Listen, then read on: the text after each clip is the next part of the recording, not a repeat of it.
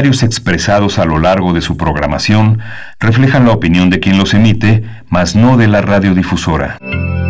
Radio UNAM presenta Primer Movimiento. El mundo desde la universidad. Hola, buenos días. Ya estamos en primer movimiento. Son las 7 de la mañana con 4 minutos de este miércoles 17 de febrero, la mitad de la semana. Saludamos a nuestros amigos, nuestros colegas, nuestros compañeros de ciudades, eh, Ciudad Cuauhtémoc, Ciudad Juárez y la ciudad de Chihuahua. Ciudad Juárez con un apagón muy grande. Esperemos que las frecuencias se puedan escuchar en los radios que todavía usan pilas. Eh, le damos la bienvenida también a Frida Saldívar, que está en la producción ejecutiva de esta eh, de primer movimiento, Violeta Berber en la, eh, en, la, edición, en la producción, en la asistencia de producción, Socorro Montes en los controles técnicos y saludo a mi compañera Bernice Camacho. Buenos días, Bernice. Querido Miguel Ángel, muy buenos días, un abrazo eh, pues caluroso para todos y para todas en esta mañana, pues sí, está, se está sintiendo el frío en distintos estados de la República, en el norte, por supuesto, ya hemos visto desde días atrás. Aquí en la capital no nos podemos quejar, pero, pero la verdad es que sí, se siente el frío. Muchas gracias por su sintonía, por su escucha a la Radio Universidad de Chihuahua, por supuesto. Hoy, en esta mañana de miércoles 17 de febrero, vamos a tener mucha literatura, Miguel Ángel, porque ya se acerca la filminería. Vamos a hablar de esta edición virtual de la Feria Internacional del Libro de Minería con Rubén García Morales, jefe de prensa y difusión de esta feria tan querida para eh, pues para muchos, para las y los universitarios, para las personas que tenemos la oportunidad de venir a la Ciudad de México cuando se da el caso de la FIL o los que aquí vivimos y nos acercamos o nos acercábamos antes allá al Palacio de Minería en el Centro Histórico, pues la edición virtual llegó, nos llegó febrero en esas condiciones de pandemia. Vamos a ver de qué se trata esta edición. Sí, es la gran feria de la Ciudad de México, es un emblema de la, de la capital del país y ahora muchos, muchos, eh, muchas personas en muchas entidades del país van a tener la oportunidad de, de, visitar una feria que tiene mucho de académico, es una feria que en la Ciudad de México está muy concentrada en la venta de libros, pero eh, que su contenido tiene un gran alcance intelectual y académico, patrimonial. Cada feria significa guardar muchas cosas, quedarse eh, visualizando muchos elementos de la realidad mexicana e internacional que son muy importantes. Vamos a seguir con las fonografías de, bolsillo. María Griver es eh, la figura que Pavel Granados va a traer esta, esta mañana. Por supuesto. Después tendremos, seguimos con la, con la lectura, con la literatura. Vamos a conversar con Rosa Beltrán, escritora y directora de la Casa Universitaria del Libro de la UNAM, CASUL. Vamos a hablar de pues sus materiales sus cuentos en los materiales de lectura de la UNAM que se integran y que se han de presentar también en el contexto de esta fil de minería. Sí, vamos a tener también un, Aguascalientes y la interrupción legal del embarazo. Vamos a hablar de este tema con Adriana Jiménez Patlán. Ella dirige Derechos Sexuales y Reproductivos y Violencias en Equidad de Género, Ciudadanía, Trabajo y Familia. Es una asociación civil donde este, también es directora en la Red por Derechos Sexuales y Reproductivos en México. Después la poesía necesaria en la voz y en la selección de Miguel Ángel Quemay, no se lo pierdan por ahí. Después de las 9 de la mañana, 9.10 aproximadamente la poesía en esta mañana. Sí, vamos a tener eh, una, una, presencia entrañable aquí en Radio Universidad que es Elena Poniatowska, que celebra los 25 años de la edición de una novela señera muy significativa.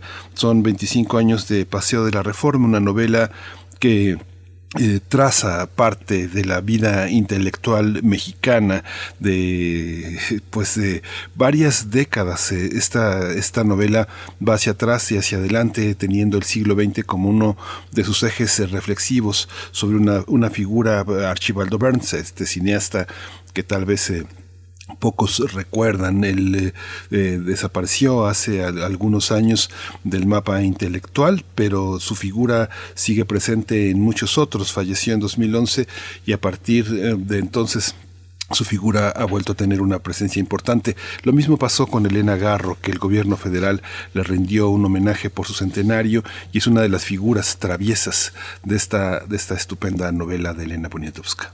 Por supuesto, ya lo dicho, mucha literatura en esta mañana. Después, para cerrar el programa, como cada miércoles con broche de oro, eh, en esta ocasión con Paladio, no con oro, sino con Paladio y las hijas de Atenea.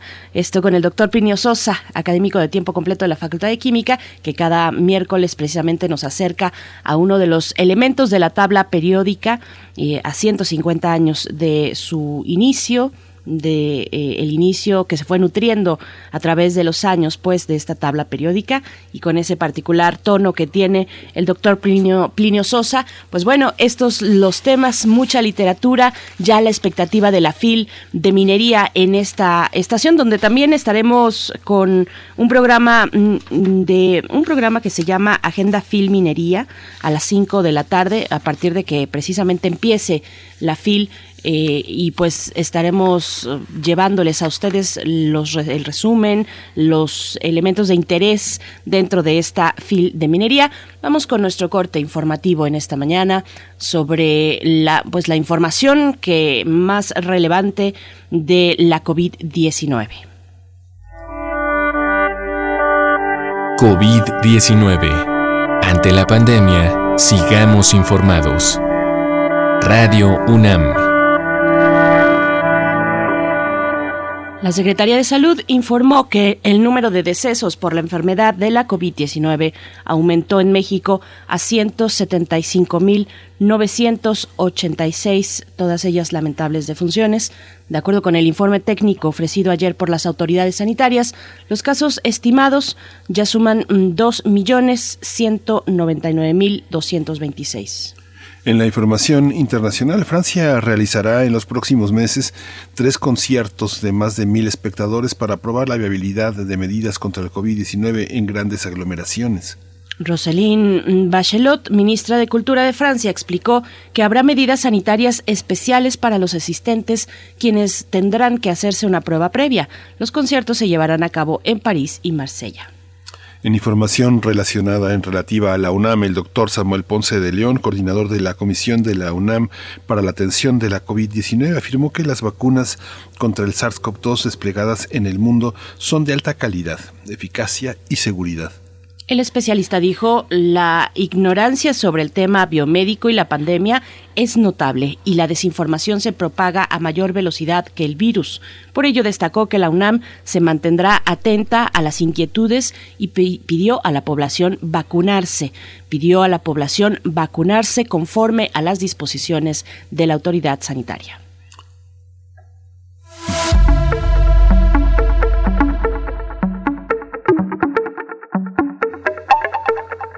Este miércoles concluyen las actividades del foro La necesidad de una pausa, diálogos sobre el estado actual de las artes escénicas y la música en México.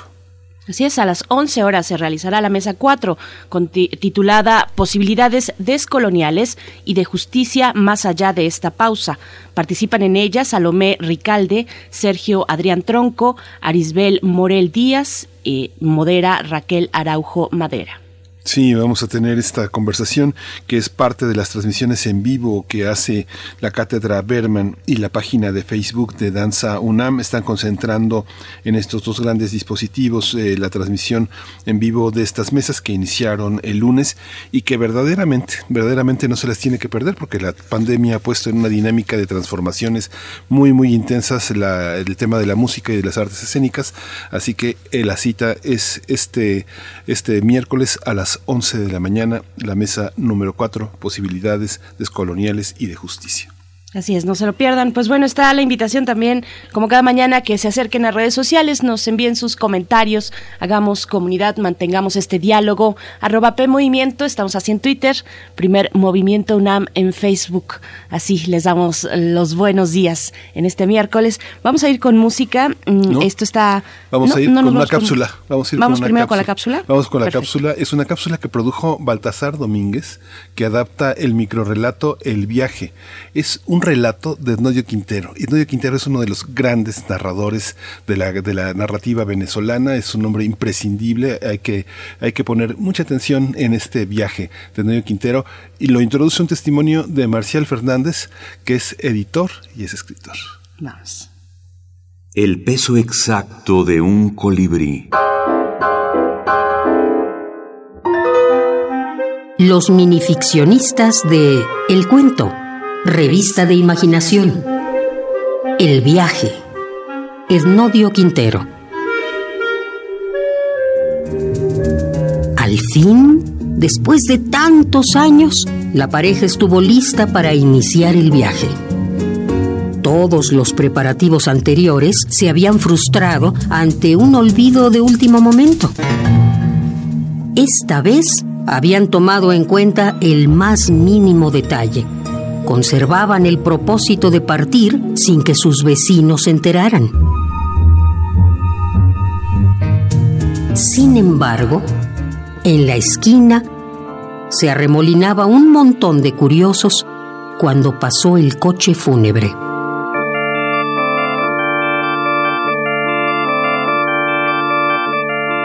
Aquí en, aquí en México hay dos, hay dos géneros que prevalecen en el gusto de la gente desde, desde hace siglos. Uno es el de la poesía y otro es el del cuento. Pero ya literariamente hablando, o literariamente hablando me refiero a textos sobre papel, yo creo que el cuento en toda Latinoamérica desde finales del siglo XIX, principios del XX, durante todo el 20 se consolida como el género, eh, no sé si más leído, pero sí mejor escrito. Marcial Fernández, escritor y editor.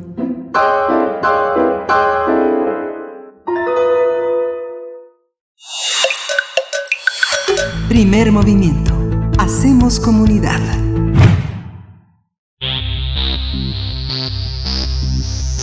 de festivales, ferias y más. Recomendaciones culturales.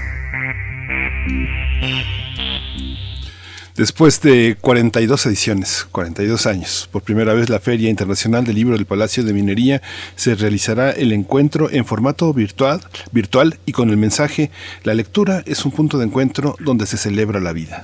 Del 18 de febrero al 1 de marzo de este año, las y los lectores podremos disfrutar de un amplio cartel presentado en streaming, donde se podrán, eh, pues, allegar, nos podremos allegar de trabajos de, por ejemplo, Alberto Chimal, Hernán Bravo Varela, Rosa Beltrán, Imanol Canellada, eh, Benito Taibo, por supuesto, José Gordon, Rocío Cerón, entre otros varios autores. Las actividades se van a transmitir en distintos canales, desde Facebook, YouTube, Twitter y la página oficial de la feria, donde se podrán encontrar 24 editoriales, mesas redondas, recitales, cuentacuentos y ensayos. Cada año, más de 130 mil personas visitan la FIL del Palacio de Minería, organizada por la Facultad de, Ingeniería de la UNAM. Ahora, por la emergencia sanitaria, los lectores mexicanos podrán disfrutar de este encuentro virtual que fomenta la lectura y el intercambio de conocimientos. Para consultar la fecha y horario de las actividades que se realizan, se puede acceder a la página filminería.unam.mx y ya está en la línea Rubén García Morales, él es jefe de prensa y difusión de la Feria Internacional del Libro del Palacio de Minería. Bienvenido Rubén García Morales, buenos días. Hola, buenos días a todos. Gracias por la invitación al programa. Muchas gracias. Bienvenido, Rubén García. Muy buenos días. Pues bueno, cuéntanos, por favor, cómo se va a llevar a cabo esta edición virtual de la FIL de Minería. El año pasado, pues andábamos por allá, eh, todavía alcanzamos los, los últimos días, las últimas eh, pues semanas de poder reunirnos y tuvimos esa edición pues eh, físicamente con esta cercanía. Pero, mm, ¿qué propone para este año la FIL de Minería? Bueno, tienes razón, hace ya un año que estábamos con las puertas abiertas para el público, fuimos del, el último evento masivo que la universidad tuvo lugar y después vino este confinamiento. Eh, la feria a lo largo de este tiempo de encierro, por así decirlo, eh, se estuvo replanteando constantemente cómo íbamos a regresar. Todavía teníamos la esperanza de que para estas fechas eh, pues estuviéramos de nuevo en nuestra casa, en el emblemático Palacio de Minería. Sin embargo, eh, conforme fue pasando el tiempo y las circunstancias nos fueron llevando, eh, terminamos eh, haciendo varios escenarios, si haríamos una feria híbrida, si haríamos eh, solo presencial o tendríamos alguna opción de reducción en la entrada. Al final nos, nos, nos decantamos por la feria digital, la feria virtual, con, eh, me parece que, nuestros em, deseos, nuestro gusto, nuestros intereses iban sobre nuestros propios lemas. Leer es estar vivo, más libros, más libres. En ese sentido, la feria busca ser un faro, un espacio que de propuesta para la gente, donde el libro, como ha demostrado a lo largo de estos meses, el libro, el arte, han eh, sido un bote salvavidas para muchos. La feria llega con esta misma intención, eh, buscar entre el público, eh, fomentar la lectura, fomentar el libro, pero sobre todo busca que sea este faro donde la gente pueda eh, tener una luz importante como lo es la feria para la universidad, es un clásico de la Ciudad de México, así le llaman algunos, ha vuelto y viene con la propuesta del libro, viene con los autores, busca de alguna manera retomar las actividades como lo ha hecho la universidad, la feria no se podía quedar atrás y estamos acá de vuelta para traerle al público pues eh, autores, nuestros ciclos científicos, nuestros ciclos de divulgación económica, de cultura de, legalidad, salud pública, nuestras jornadas de horror, en fin, eh, un, un, programa, como ustedes lo mencionaban, de más de 70 actividades culturales que estamos poniendo a disposición del público vía streaming en nuestros canales YouTube y Facebook. En fin, esta, esta es nuestra propuesta por ahora. Sí, Rubén, hay una, hay una, cuando uno va a las fiestas a veces uno no sabe quién lleva las botanas y quién lleva las bebidas. En este momento la feria, eh, justamente eh, sabemos quién lleva, quién lleva la, el plato fuerte. El plato fuerte intelectual es de la feria. Por ejemplo, veo el tema de las efemérides, ¿no? Augusto Monterroso, López Velarde, están presentes tanto Dostoyevsky como Baudelaire, está Amparo Dávila. ¿Cuál es la parte que se quedó, digamos, eh, eh, en manos de la UNAM, en manos de la, en manos de la organización de la feria, que este, qué es lo que produce la feria, qué se queda. Bueno, eh, la feria en esta ocasión, por así decirlo, hablando en términos de fiesta, mm. le tocó armar toda la fiesta, en el sentido de que no tuvimos la misma posibilidad como en los años pasados de em, pues tener los ingresos que esto solemos bueno tener durante las ferias presenciales gracias a la participación de los editoriales. Y ahora la feria tuvo que eh, armar todo este programa que como pueden ver es mucho más pequeño con respecto a las más de 1.300 actividades que en promedio realizamos en cada feria, ahora fueron estas 72 actividades que estamos alcanzando, porque nuestro programa aún sigue moviéndose por ahí con algunos detalles. Entonces, eh, tratamos de agregar, pues en general, todo lo que solemos hacer. Por ejemplo, nuestro ciclo, de, nuestros ciclos, en lugar de tener seis, siete actividades, bueno, nos vimos obligados a que tuvieran una actividad. Puedo mencionar, por ejemplo, en la sexta jornada de literatura de horror, estaremos celebrando la vida y obra de Amparo Dávila, solo una actividad. En fin, eh, la, la, feria tuvo que ajustarse. No podíamos hacer una feria, una copia de la feria presencial. En la feria presencial son más de mil actividades, son 100 actividades por día, cada 45 minutos 13 actividades. Eso era muy, muy complicado. Entonces, eh, la feria se quedó con la parte esencial, su ciclo de actividades de divulgación, se quedó con su programa de presentaciones de libros, presentaciones editoriales, em, mesas redondas, lecturas en voz alta, mesas de discusión, eh, e incluso se está incluyendo también nuestro programa, bueno, el programa Días Feriados que produce TV UNAM, también lo estaremos transmitiendo. En fin, la feria, em, pues, de alguna manera conserva su esencia, su columna vertebral, en su programa cultural, uno de los más importantes del país, y de, distintas maneras logramos, aunque sea de manera simbólica, representativa, quedarnos con eh, lo que habíamos propuesto a lo largo de casi 41 años, ahora en esta edición virtual, volvemos con la misma propuesta, con, diría yo, enriquecida.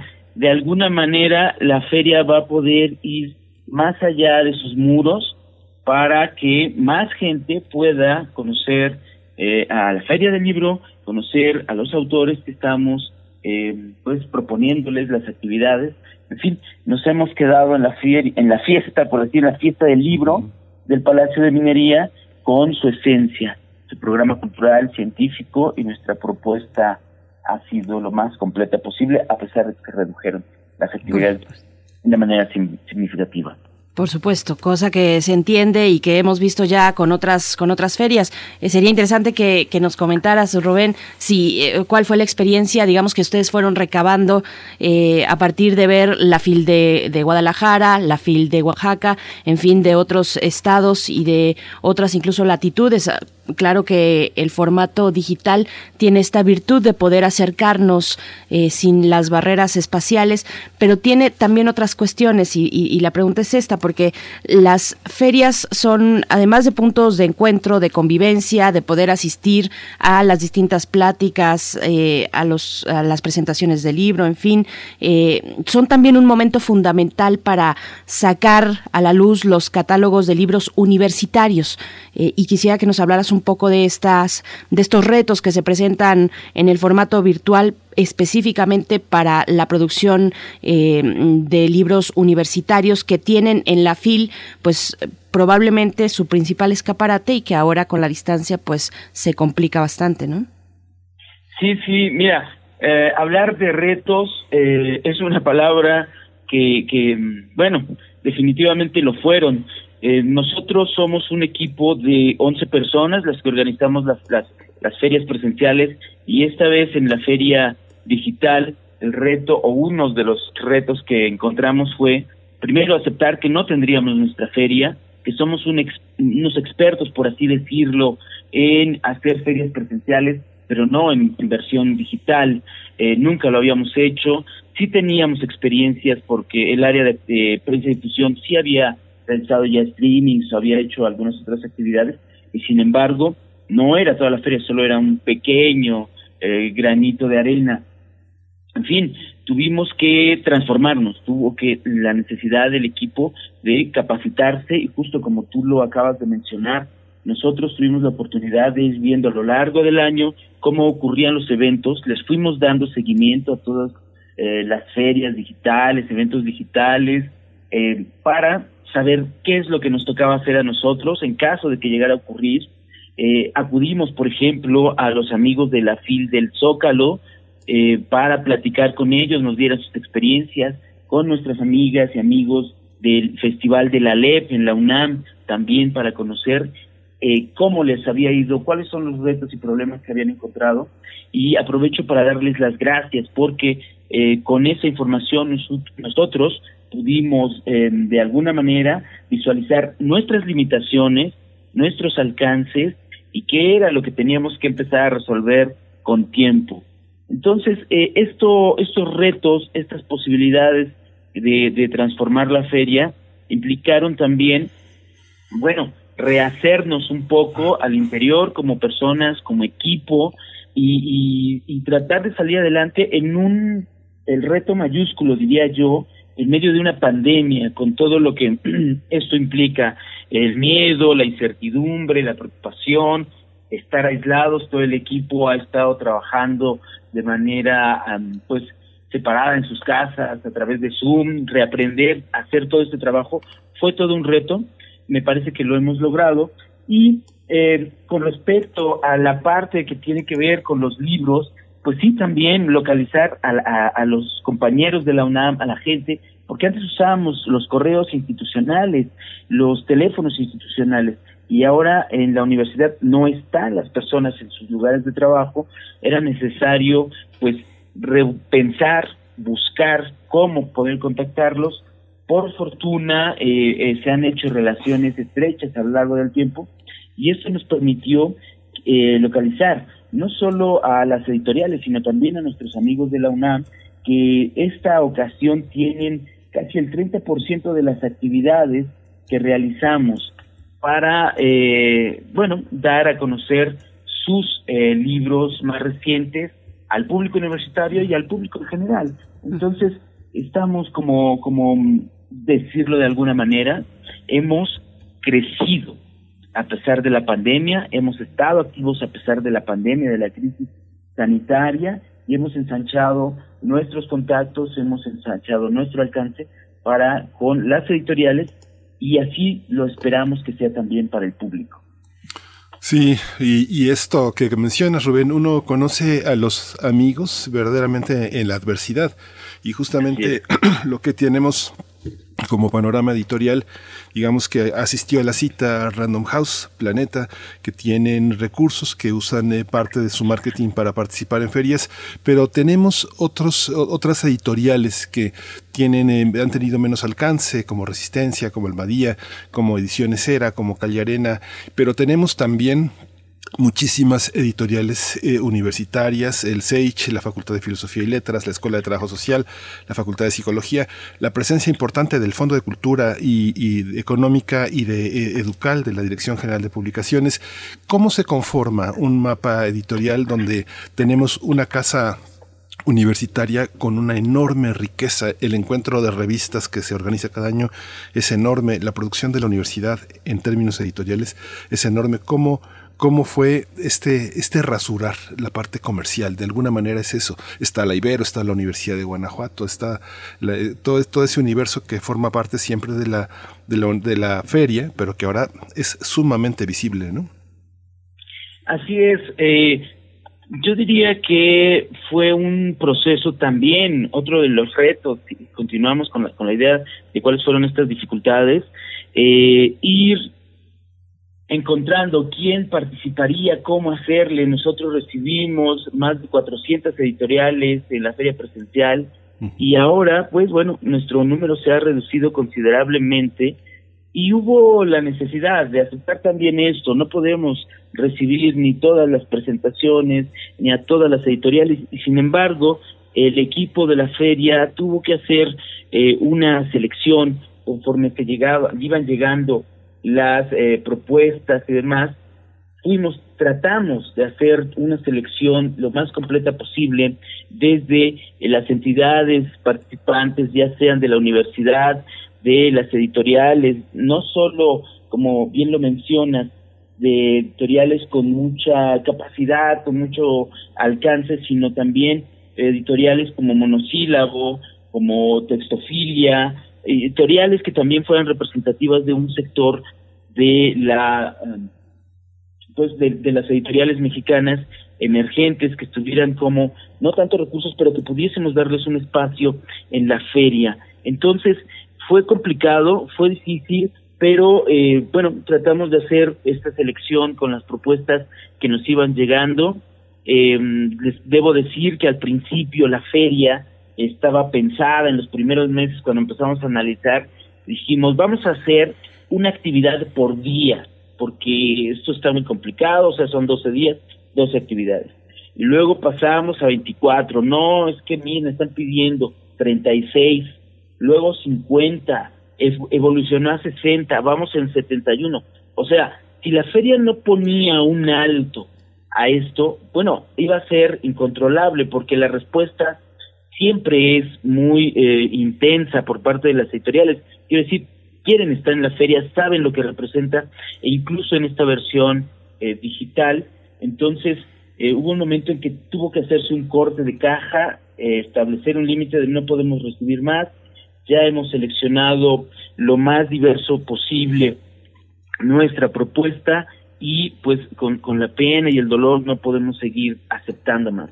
Esta fue una situación, insisto, otro de los retos muy complicados de tener un evento masivo como la universidad, no solo masivo en la cantidad de público, sino en, de participantes, editoriales, autores, en fin, eh, pues fue, fue muy, muy difícil saber a quién sí y a quién no. No se trataba de, eh, de los, em, por así decirlo, de manera arbitraria. Tratamos de hacer una selección lo mejor posible con los contenidos, con las presentaciones, lo más amplia posible para que le diéramos cabida pues a lo, lo, mejor, no lo mejor, sino a lo más eh, destacado que pudiésemos encontrar en ese momento del antes de hacer nuestro corte, porque esta feria también requiere de mucha preparación.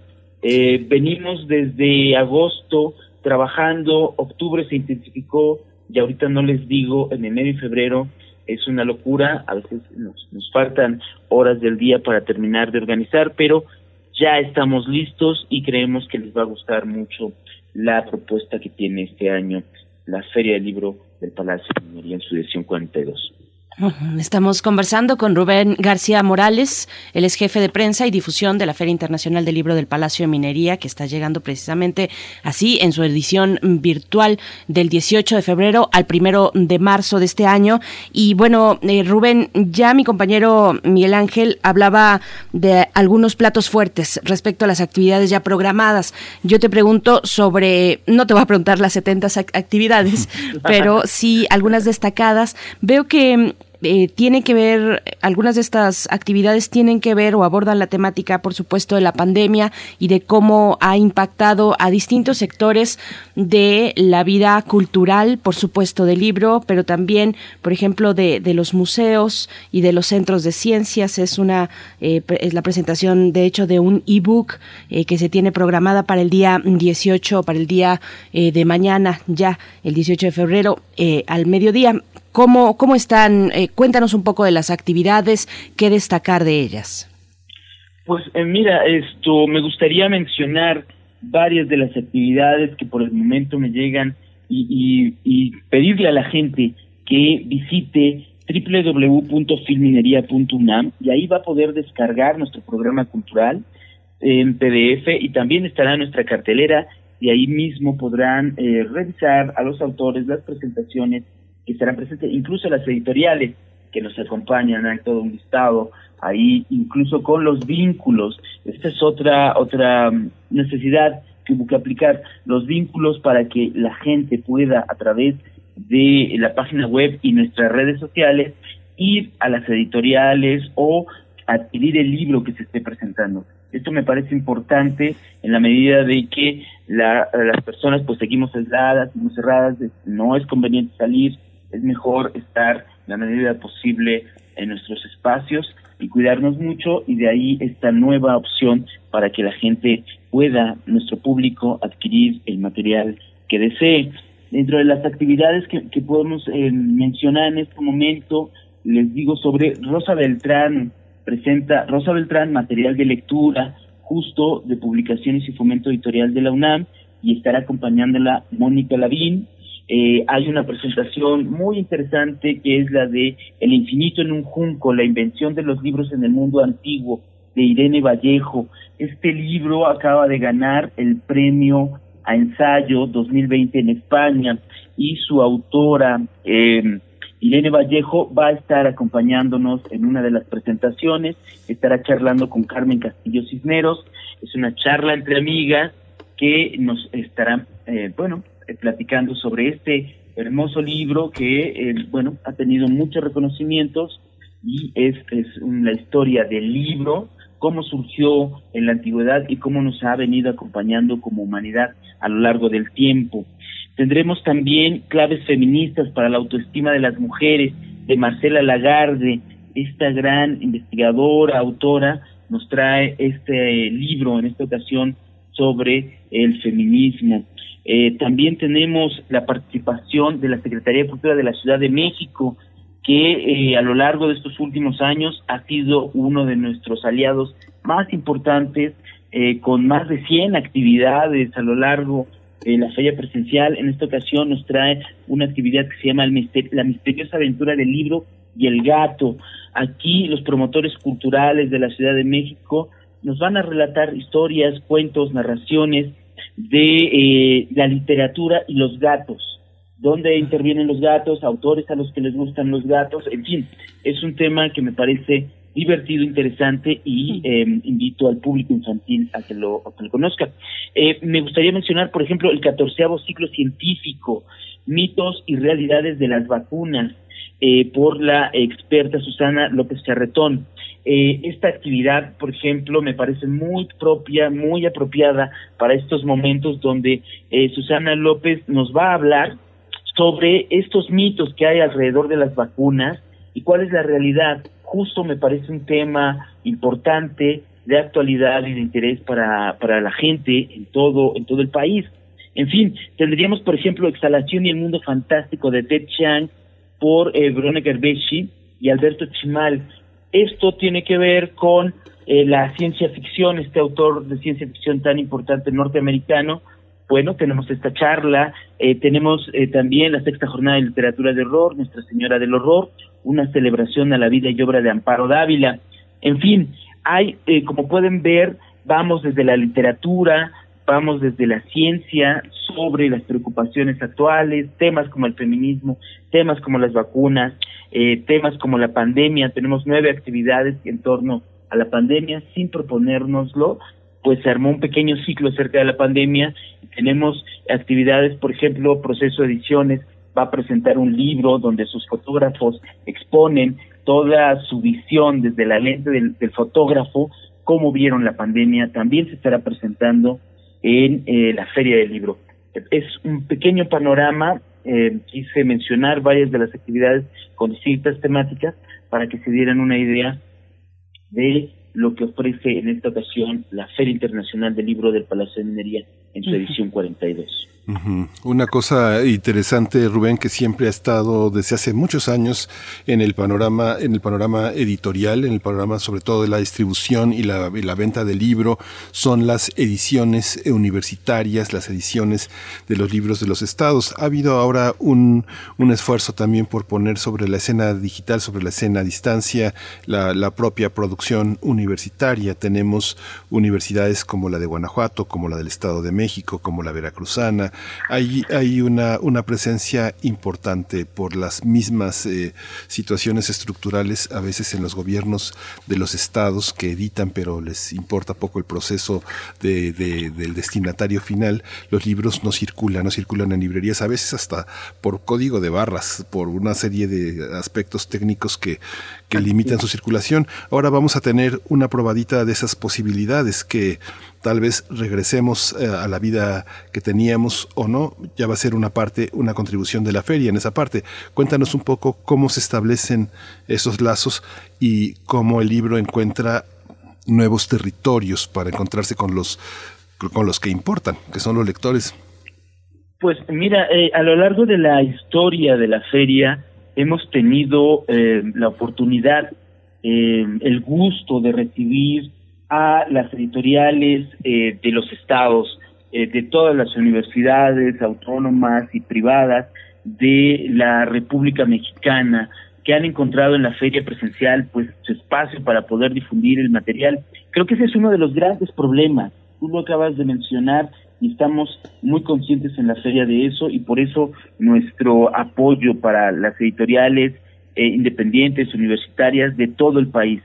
Eh, cuando invitamos a los estados a participar, eh, bueno, nos da mucho gusto ver cómo la gente de la Ciudad de México y de la zona metropolitana se acerca al estado invitado. Eso nos habla de la gran necesidad de la dificultad de la distribución del material cultural, no solo libros, películas, discos. Es muy complicado encontrar a veces de los libros en distintas entidades. Eh, incluso en la Ciudad de México hay muchos libros, nos hemos dado cuenta, que no, no están en la Ciudad de México y es gracias a los estados que los traen que podemos acceder a ellos. Eh, incluso de reediciones que no hacemos, que ya no se hacen, las editoriales universitarias o las editoriales en, los distintos eh, estados de la República las traen. Eh, hemos descubierto también la riqueza, la riqueza cultural que hay en todo el país. No es porque no lo supiéramos, simplemente que no la, no la tenemos al alcance. Y en esta ocasión la Feria del Libro, bueno, pues eh, ha invitado al Estado de México, a la Universidad Veracruzana, como bien lo mencionaste, a la Universidad de Guanajuato, en fin, a varias eh, instituciones del interior de, eh, la República que este, nos traen su oferta cultural. Eh, la Feria del Libro busca difundir y promover toda la actividad cultural, no solo literaria que hay en el país. En la feria virtual, como lo mencionaba un poco, se limitó en el sentido de la cantidad que no podíamos aceptar más, Sin embargo, la participación, aunque eh, pequeña, es significativa de las entidades. Y seguiremos haciendo este esfuerzo. Eh, ahora que volvamos en la siguiente edición, volverán a estar las editoriales estatales, las eh, editoriales independientes de los estados, en fin, general, toda esta propuesta la estaremos acogiendo como año con año. Entonces, sí, la feria busca apoyar la distribución del material cultural, no solo en la Ciudad de México, me parece que ahora, gracias a estas circunstancias, la virtualidad, en las redes sociales, las páginas web, vamos a poder llevar a más gente en distintos puntos de la República Mexicana y más allá de sus límites, nuestra propuesta editorial y nuestra propuesta de libros y lectura. Filminería.unam.mx, arroba filminería también en distintas plataformas y redes sociales. El día de mañana, 18 de febrero a las 11 horas, será la ceremonia de inauguración de esta edición 42 de la FIL del Palacio de Minería en Ciudad de México. Rubén García Morales, muchas gracias por esta conversación. Pues ahí nos vemos a través de las pantallas. Ahí está el programa, las, eh, las actividades, por supuesto, las editoriales e instituciones, todo ello en la página de filminería.unam.mx. Gracias, Rubén García, jefe de prensa y difusión de esta feria tan querida para, para todos nosotros, para los universitarios, para los que vivimos en este y ahora afortunadamente en lo virtual, pues tiene esa virtud precisamente de ir un poco más allá. Rubén García, muchas gracias.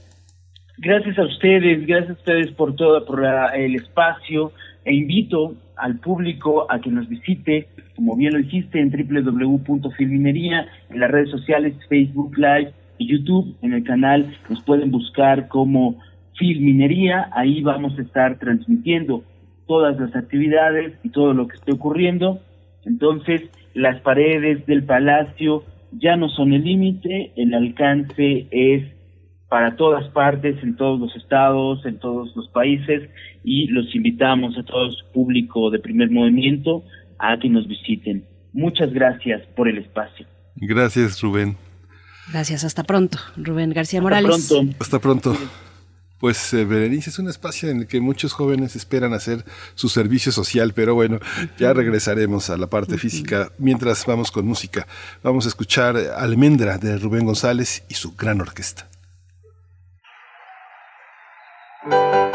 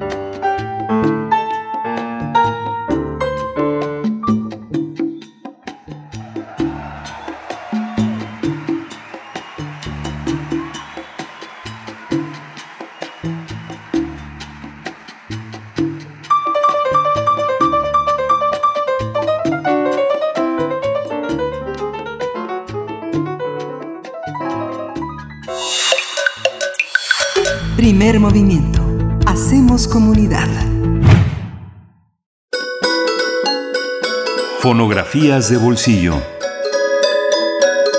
Nos acompaña ya nuestro querido Pavel Granados, escritor, director de la Fonoteca Nacional, que cada miércoles pues nos presenta sus fonografías en esta ocasión para hablar de María Greber, María Greber, mexicana, la mexicana homenajeada por Google. Pavel, ¿cómo estás? Bienvenido. ¿cómo está Miguel Ángel? Hoy los tengo especialmente lejos, pero sí. sí. me escuchan bien, ¿verdad? También Lejos. te escuchamos lejos. A ver, vamos a ver. Ah, bueno, eh, pues María Griver, hoy, eh, este año de, de- de 2021, María Griver, ah, el 15 de diciembre va a cumplir 70 años de haber fallecido y creo que todavía es una mujer cuyo nombre suena, cuyo nombre es conocido en, la, en el mundo. Eh, esta- eh, hace unos días, bueno, se me ocurrió hablar un, de un poquito de María Griver, porque hace unos días fue homenajeada por Google, nada menos que el Doodle diario de, de- Google fue dedicado a María Griver y es que hace el 10 de febrero de 1938 se estrenó la canción Pipitín, que es uno de los valses más conocidos de María Griver, una de las canciones más populares de ella. De ella se grabó en 1938 por Gil Lombardo, un director de orquesta muy famoso en los Estados Unidos. Así que bueno, pues dije, bueno, hay que hablar un poquito de María Griver, quién es, porque a lo mejor es un nombre que, bueno, destaca todavía, es conocida. Me puse a buscar quién había grabado recientemente a María Griver. Me toqué, topé con la sorpresa de que Amy Winehouse y Lady Gaga son dos eh, personas que han grabado recientemente a, a María Griver. Sin embargo, bueno, pues es una mujer, quizás su carácter, su forma de ser, su, su personalidad ha, pues ha quedado un poco en el pasado. Eh, yo me acuerdo que, eh, fíjense ustedes, para enlazar un poquito a una compositora, la primera gran compositora que triunfó en el mundo, que fue María Griver, con una joven compositora de boleros que fue Emma Elena Valdelamar, la autora del Cheque en Blanco, la autora de Mucho Corazón. Emma Elena me contó que cuando fue muy, era muy joven, eh, María River vino a México. Es que ella a finales de los años 40 vino a recibir homenajes a México, se le hizo una serie de radio, se le hicieron conciertos, se le dieron, eh, o- eh, se le ofrecieron homenajes, medallas aquí en la Ciudad de México y Emelena Valderamar la fue a ver y cuando la conoció en la XW, María Griver le dijo, a ver muchacha, siéntate conmigo, porque había un programa de homenaje a María, se sentó, María Griver la tomó de la mano mientras cantaban sus canciones y María Griver estaba muy emocionada, le dijo a Emma Elena, ve nada más muchacha, qué hermosas son mis canciones, ¿verdad? Y Emma Elena me dijo, fíjate, yo pienso, yo pensé en ese momento que era un acto como de golatría de María Griver y después me di cuenta de que no, de que una persona para triunfar, para ser, para confiar, uno tiene que confiar en su propia obra. Y María Griver era una mujer que confiaba en su propia obra. Otra persona que la conoció, eh, el productor de radio Jesús Elizarrarás, me contó que eh, María Griver entró a la XW y visitó a todos los estudios, visitó a toda la gente, las oficinas, dio re- la llevaron a conocer a todo a todo mundo, entrar a los estudios, visitar a las orquestas, saludar a los cantantes. Estuvo toda una mañana María Griver visitando la XW y cuando se fue, las personas se pusieron a platicar, oye, ¿qué, qué te pareció María Griver? ¿Cómo fue María Griver? Y cuando se reunieron a platicar, resultó que María Griver les había contado a todos cosas distintas, es decir, que era verdaderamente mitómana, porque a unos les contó que había nacido en España, a otros les contó que había nacido en Guanajuato, a otros les contó que había nacido en, eh, en, en, en Estados Unidos, e incluso a unos les contó en esa misma mañana que había nacido en un barco en alta mar y que no tenía nacionalidad. O sea que era una mujer que también contaba una serie de leyendas en torno a su propia vida, pero había sido la primera mujer que había triunfado en el mundo y bueno, pues era un, un verdadero recono- eh, eh, entonces los mexicanos la tenían en, a lo largo de los años en una especie de celebridad. Eh, Agustín Lara, por ejemplo, cuando la conoció en 1929, se impactó tanto por la personalidad de María que él dijo, mi misión en la vida es ser famoso, es tener este prestigio que esta cantante, esta eh, eh, compositora mexicana tiene en el mundo. Pues sí, este María Grieber yo creo que es un personaje que poco a poco tenemos que ir descubriendo porque desafortunadamente se nos ha estado borrando entre las manos, entre la memoria. Es una personalidad compleja y además ha triunfado en el mundo en un momento en que era difícil recibir noticias de otros lados. Entonces, hoy creo que estamos en condiciones de recuperarla. Nada más quiero decir antes de escuchar la canción que traje, que María Grieber fue, eh, pues sí, una, una pianista además importante. Desafortunadamente, no hay grabaciones de María tocando el piano y sin embargo fue alumna de Claude Debussy, es algo que ella misma contó en cuando en, algunas entrevistas, contó que cuando era joven su familia la llevó a estudiar a París y allí pudo conocer a Claude Debussy quien le dio clases de piano, nada menos, digo, es una cosa eh, pues, fantástica, fuera de serie.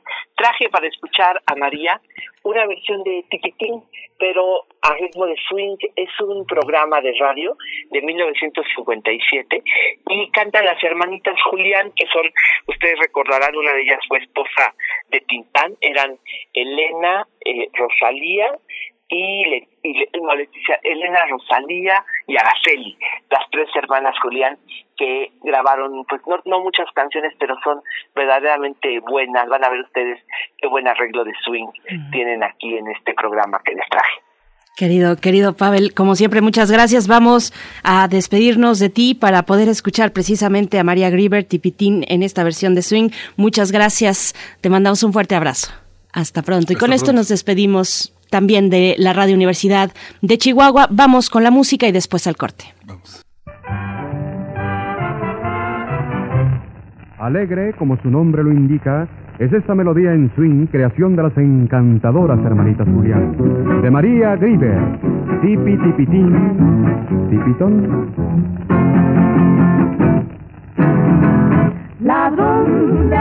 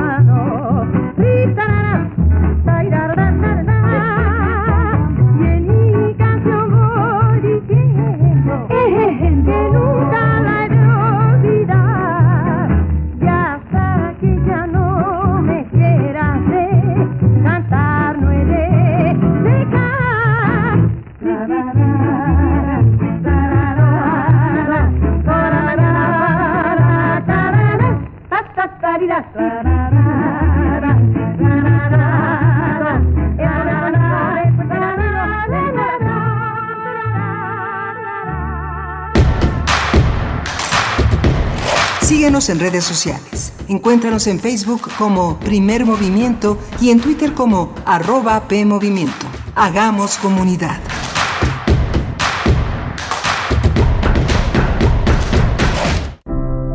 ¿Cómo vas, hijito?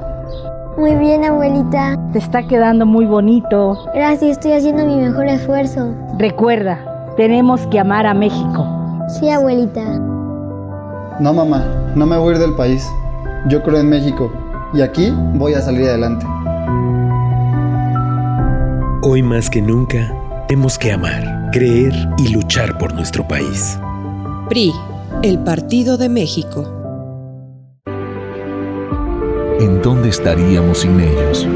Por las marcas en su rostro, huellas en su corazón y lejos de su familia. Nos toca luchar por ellos. De aplausos no se comen. Por eso el PT luchará para que nuestro personal médico y enfermeras reciban un aumento del 100% de sus sueldos. El PT está de tu lado. Vamos a estudiar, a prepararnos y esforzarnos todos los días. No desperdiciaremos lo que tenemos, cuidaremos el medio ambiente. Seremos respetuosos con nosotros mismos, con nuestros semejantes y nuestra gran nación. El Parlamento es de las niñas y los niños. Las propuestas son para todas y todos. El Parlamento Infantil es una de las iniciativas del INE para fomentar la participación de todas y todos. Conoce nuestras propuestas en INE.mx. INE.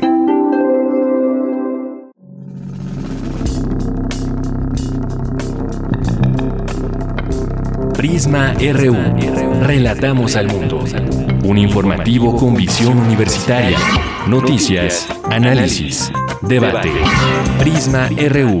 De lunes a viernes, de 1 a 3 de la tarde. 96.1 de FM. Radio UNAM. Experiencia sonora. En este periodo electoral, la Fiscalía General de Justicia del Estado de México, a través de la Fiscalía Especializada en Materia de Delitos Electorales, te brinda atención en caso de ser testigo o víctima de un delito electoral. Ofrecerte dinero a cambio de tu voto, recoger tu credencial para votar, condicionar tu voto mediante cualquier presión o amenaza, son solo algunos de ellos. Infórmate. Cualquier anomalía, repórtala al 01800 7028 770 en nuestras redes sociales o en la aplicación móvil FGJ Domex, disponible de manera gratuita. En México, el sol sale para todos. Buscando el bienestar de la gente. En el PRD creemos que las decisiones deben ser de todas y todos los mexicanos y no de una sola persona. Porque queremos que todas y todos vivan mejor. Impulsamos apoyos económicos para que se superen los más necesitados y no para pedirle su voto. Exigiendo servicios de calidad en educación, salud y vivienda. Eso es un México más justo y con la participación de todas y todos podemos hacerlo. El sol sale para todos. PRD. En 2018 ofrecimos transformar la basura en energía, permiso laboral para asistir a reuniones escolares, impartir educación contra el bullying y que las empresas permitan el trabajo en casa. Todas estas propuestas ya son ley. En el Partido Verde estamos trabajando en nuevas propuestas para superar la crisis económica y de salud, para detener la violencia contra las mujeres y para vivir con más seguridad. Juntos podemos cambiar nuestra realidad. Partido Verde. Encuentra la música de primer movimiento día a día en el Spotify de Radio UNAM y agréganos a tus favoritos.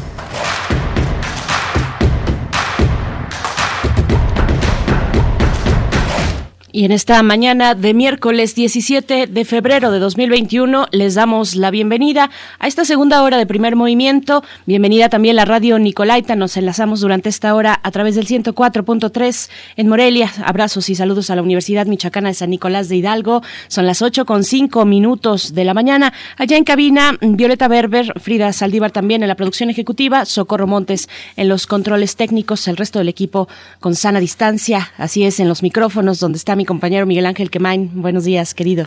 Hola, eh, Berenice Camacho, querida Berenice, gracias. Buenos días a todos.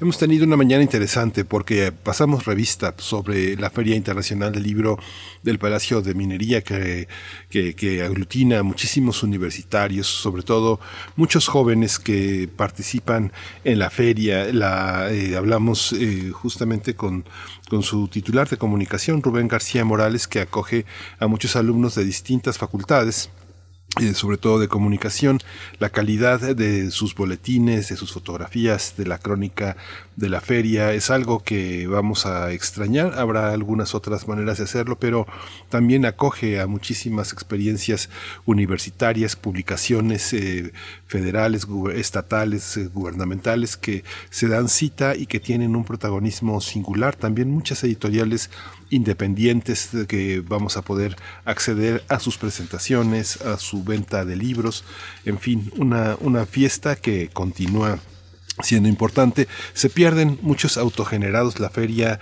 a través de la taquilla, de, la, de, la, de los espacios que las editoriales tienen, pues tiene un patrimonio económico importante para solventar muchas de sus imaginaciones que no son que no son recuperables económicamente, sino que son una inversión muy a largo plazo que difícilmente obedece a las reglas del mercado de oferta, demanda, recuperación de lo invertido, etcétera. Así es. Bueno, como los impactos todavía eh, incalculables de los impactos de la pandemia sobre la cultura, sobre las letras, en muchos sentidos, también muchas pérdidas.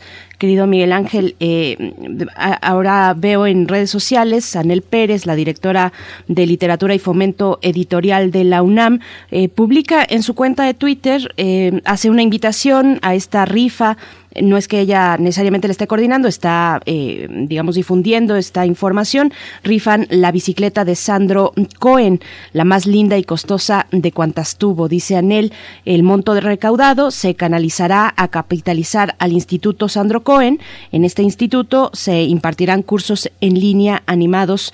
Hay que apoyar, dice ella, y bueno, nos da la información sobre el costo del boleto. Nos pide, nos dice por acá, sería maravilloso que en Prisma y en Primer Movimiento eh, pues podamos darle difusión. Así es que aquí está la, difusión al público en general. Participar en esta rifa, el costo del, boleto es de 200 pesos y se puede realizar un, depósito, una transferencia bancaria. Eh, vamos a poner los, eh, pues estos detalles en nuestras redes sociales. Se llevará a cabo la, rifa en el, el día 21 de marzo.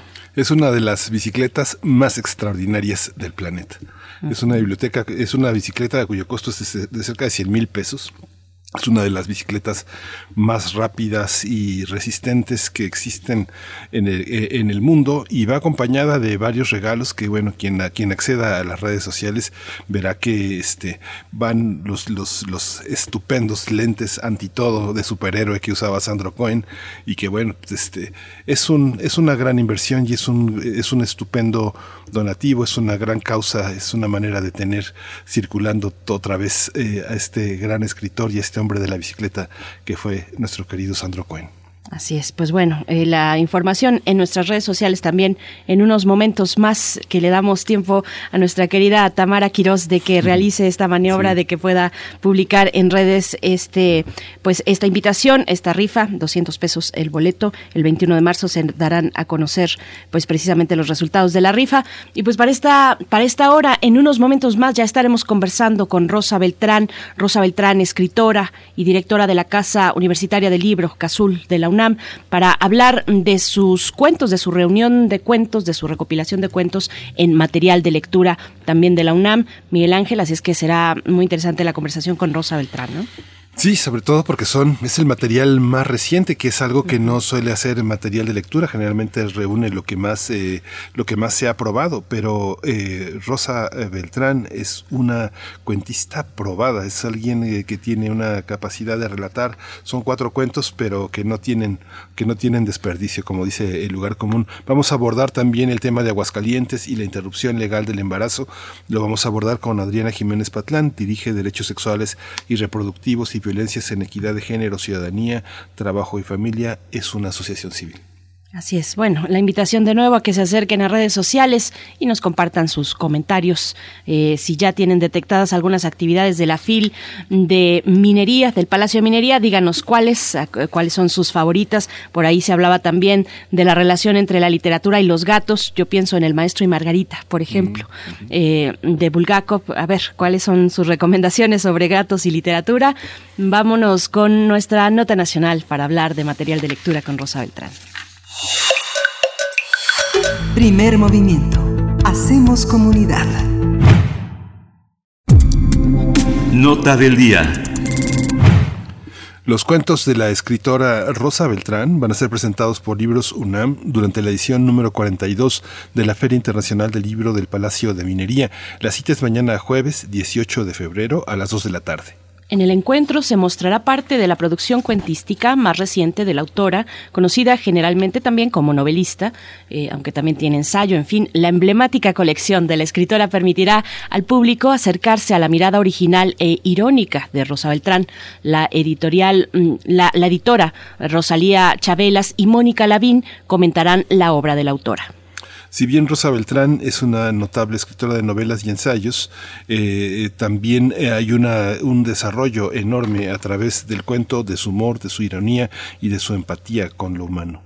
Así es, entre sus temas recurrentes también destaca la deformidad del cuerpo humano y sus exigencias, lo que se pone de manifiesto en su obra Efectos Secundarios. Rosa Beltrán es una de las escritoras más reconocidas en lo nacional e internacional. Sus obras han sido traducidas a distintos idiomas como inglés, italiano, francés, alemán, holandés y esloveno.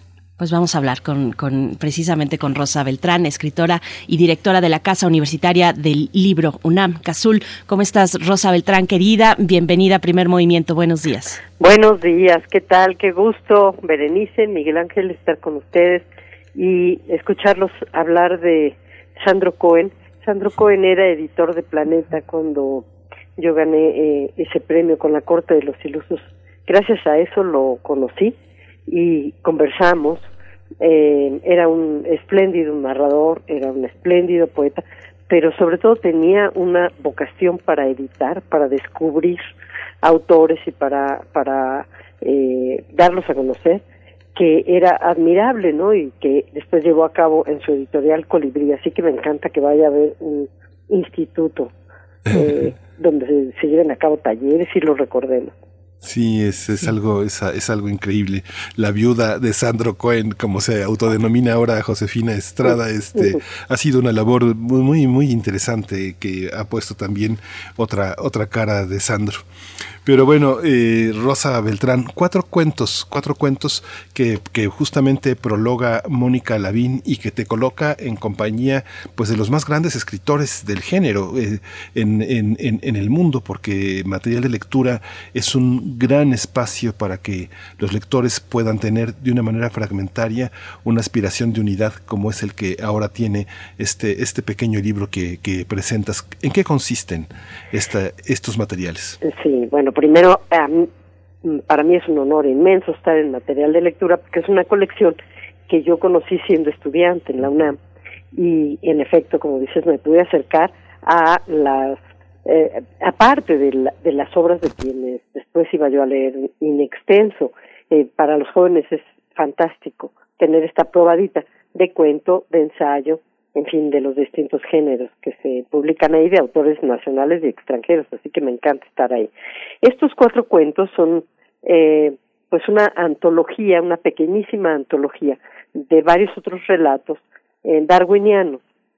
Casi siempre que se escribe cuento eh, sobre relaciones de familia, de pareja, filiales, sociales, eh, se utiliza el psicoanálisis. Casi siempre detrás de las pequeñas historias está este gran aparato inventado por Freud, ¿no? Como si fuera la única explicación que podemos darle a nuestras conductas. Pues yo quise hacer eh, eso mismo con Darwin, porque había venido estudiándolo y porque mm, la teoría de la sobrevivencia, el más apto, la teoría de la adaptación, podían aplicarse perfectamente a nuestras conductas. Basta ahora con que veamos lo que está sucediendo en pandemia para darnos cuenta cómo el mecanismo del poder opera dentro de las eh, familias que están recluidas en estos pequeños espacios de una manera eh, impredecible. No, no siempre el más apto es el más poderoso o el que ocupa el lugar más alto en la jerarquía, porque también el débil tiene sus tretas también los hijos saben cómo poner en jaque a los padres, ¿no? Hay un cuento ahí sobre la madre, la hija y la competencia que se da entre madres e hijas es muy distinta que la relación que se da entre madres e hijos adolescentes, porque las hijas se tienen que distinguir, que distanciar, pero también que identificar. Y eh, bueno, son dos especímenes distintos, aquí esta madre y esta hija, y obviamente todos los conocimientos que tiene la madre son ya inoperantes para el mundo de la hija. Eh, hay una relación también de pareja, de una pareja que tiene muchos años y él entrena a su mujer para que sea una perfecta viuda, porque como sabemos los hombres se van antes. Y él cree, claro, como algunos eh, eh, hombres, que ella no va a poder vivir sin él. Entonces es una relación de entrenamiento para el momento de la partida. Hay otra relación de psicoanálisis donde el psicoanalista cree tener todo el poder y después se da cuenta de que su paciente en realidad es quien lo está revolcando, pero decir esto pues en realidad no es decir nada, porque el chiste consiste en ver cómo dentro de la historia eh, operan estas relaciones de poder y cómo a través de una mirada oblicua, sesgada, eh, bueno, dicen ustedes con humor, se, se puede ver el otro lado de lo que somos, ¿no? Lo, lo absurdo, lo ridículo, eh, bueno, finalmente lo, digno de compasión somos muy frágiles, los seres humanos, muy, muy frágiles. Y en esta pandemia, yo insisto, nos hemos dado cuenta de, de, de qué maneras, a veces sutiles, a veces son tremendas, pero a veces son sutiles, se ejerce este terrorismo doméstico. De eso es de lo que hablan estos cuentos. Lo que nos dicen los libros de, nosotros mismos y hablando de lo doméstico, pues hoy en el encierro, en el encierro mm, rosa, los libros son magníficos acompañantes. Muchas veces podemos sentir incluso más cercanía o más empatía con algunos personajes de un libro, ¿no? O algunos personajes que nos han acompañado no en esta pandemia, sino a lo largo de la vida y que tenemos tal vez más empatía con ellos que con las personas que vemos, bueno, ya no las vemos en la calle, pero eh, con los vecinos incluso encontrarnos en esta extrañeza en esta distancia y ahora también con la salvedad de poder eh, contagiarnos, cómo pensar a los personajes, a los libros en estos momentos y cómo también pensarnos desde ahí frente a tu selección, la selección de cuentos que encontraremos en tu material de lectura. No, los, los libros son fundamentales en esta pandemia. Yo diría que en la vida, que, que no se puede sobrevivir sin las historias, las historias narradas incluso de manera oral. No podemos, vivimos de historias, nos alimentamos todos los días de ellas. A mí me eh, fascina escuchar a Pilar Reyes, la directora general de Random Penguin en eh, Barcelona, quien dice que las librerías están abiertas y que nunca habían vendido tanto como ahora, porque allá se considera parte de la canasta básica. Claro, los catalanes leen mucho, hay muchas librerías allá. Yo no entiendo por qué en México no están abiertas las librerías, que son lugares muchísimo más seguros que otros que están cerrados. Y veo sin embargo, a través de los talleres, a través de las conversaciones, de los cursos, cómo la gente está ávida de que le cuenten historias. Y tienes razón, Berenice, de que los personajes nos acompañan y de distintas maneras. Hay algunos que a mí me han acompañado de, de modo, digamos, fijo, a los que ya no renuncio desde que los conocí, pero también otros que ahora descubro. Eh, estoy leyendo mucho autoras y autoras que han escrito en épocas críticas, por ejemplo, en la guerra en la ocupación alemana en Italia, eh, leo léxico familiar, o a Irene Nemirovsky, que a pesar de haber sido educada como francesa y haberse hecho católica y era una emigrada rusa porque le toca la revolución a sus padres, eh, pues por el apellido, ¿verdad? Nemirovsky termina en un campo de concentración. Pero lo que escriben, y es a lo que voy, son las pequeñas historias domésticas. Fuera está la guerra, fuera está la ocupación. Y ellos, en cambio, escriben de manera muy sutil cuáles eran las maneras de sobrevivir y con humor también y con eh, lo cotidiano, el placer de lo sencillo, este momento tan crítico. Y, y las leo en ahora eh, para poner perspectiva un poco, ¿no? De lo que nos está ocurriendo, para, para aprender también modos de sobrevivir. Yo creo que los libros nos dan mucho, no solo nos hacen imaginar y soñar y nos acompañan, nos enseñan cómo sobrevivir. Ah, esta cuestión que ahora hablas de, de cuentos darwinianos, bueno, pues precisamente, eh, precisamente una de las grandes influencias que libera Freud del aspecto médico y de la clínica médica de la ciencia es Darwin. Y justamente eh, este, este, la presencia de la mujer es fascinante porque el primer cuento abre con un hombre que entrena a su esposa para que pueda ser una, una, viuda a la altura de las circunstancias. ¿Cómo es, cómo es la mujer? En, es algo que destaca mucho Mónica Lavín en su introducción. Me llamaba mucho la atención que destacara tanto ese aspecto, porque eh, en el reverso están los hombres, los hombres que miran a las mujeres y son mirados por ellas. ¿Cómo es la condición humana, eh, Rosa Beltrán? en la Sí. Mm, bueno, yo no sé cómo serán las mujeres o la mujer. Bueno, para empezar, creo que que las mujeres, porque todas son distintas y únicas.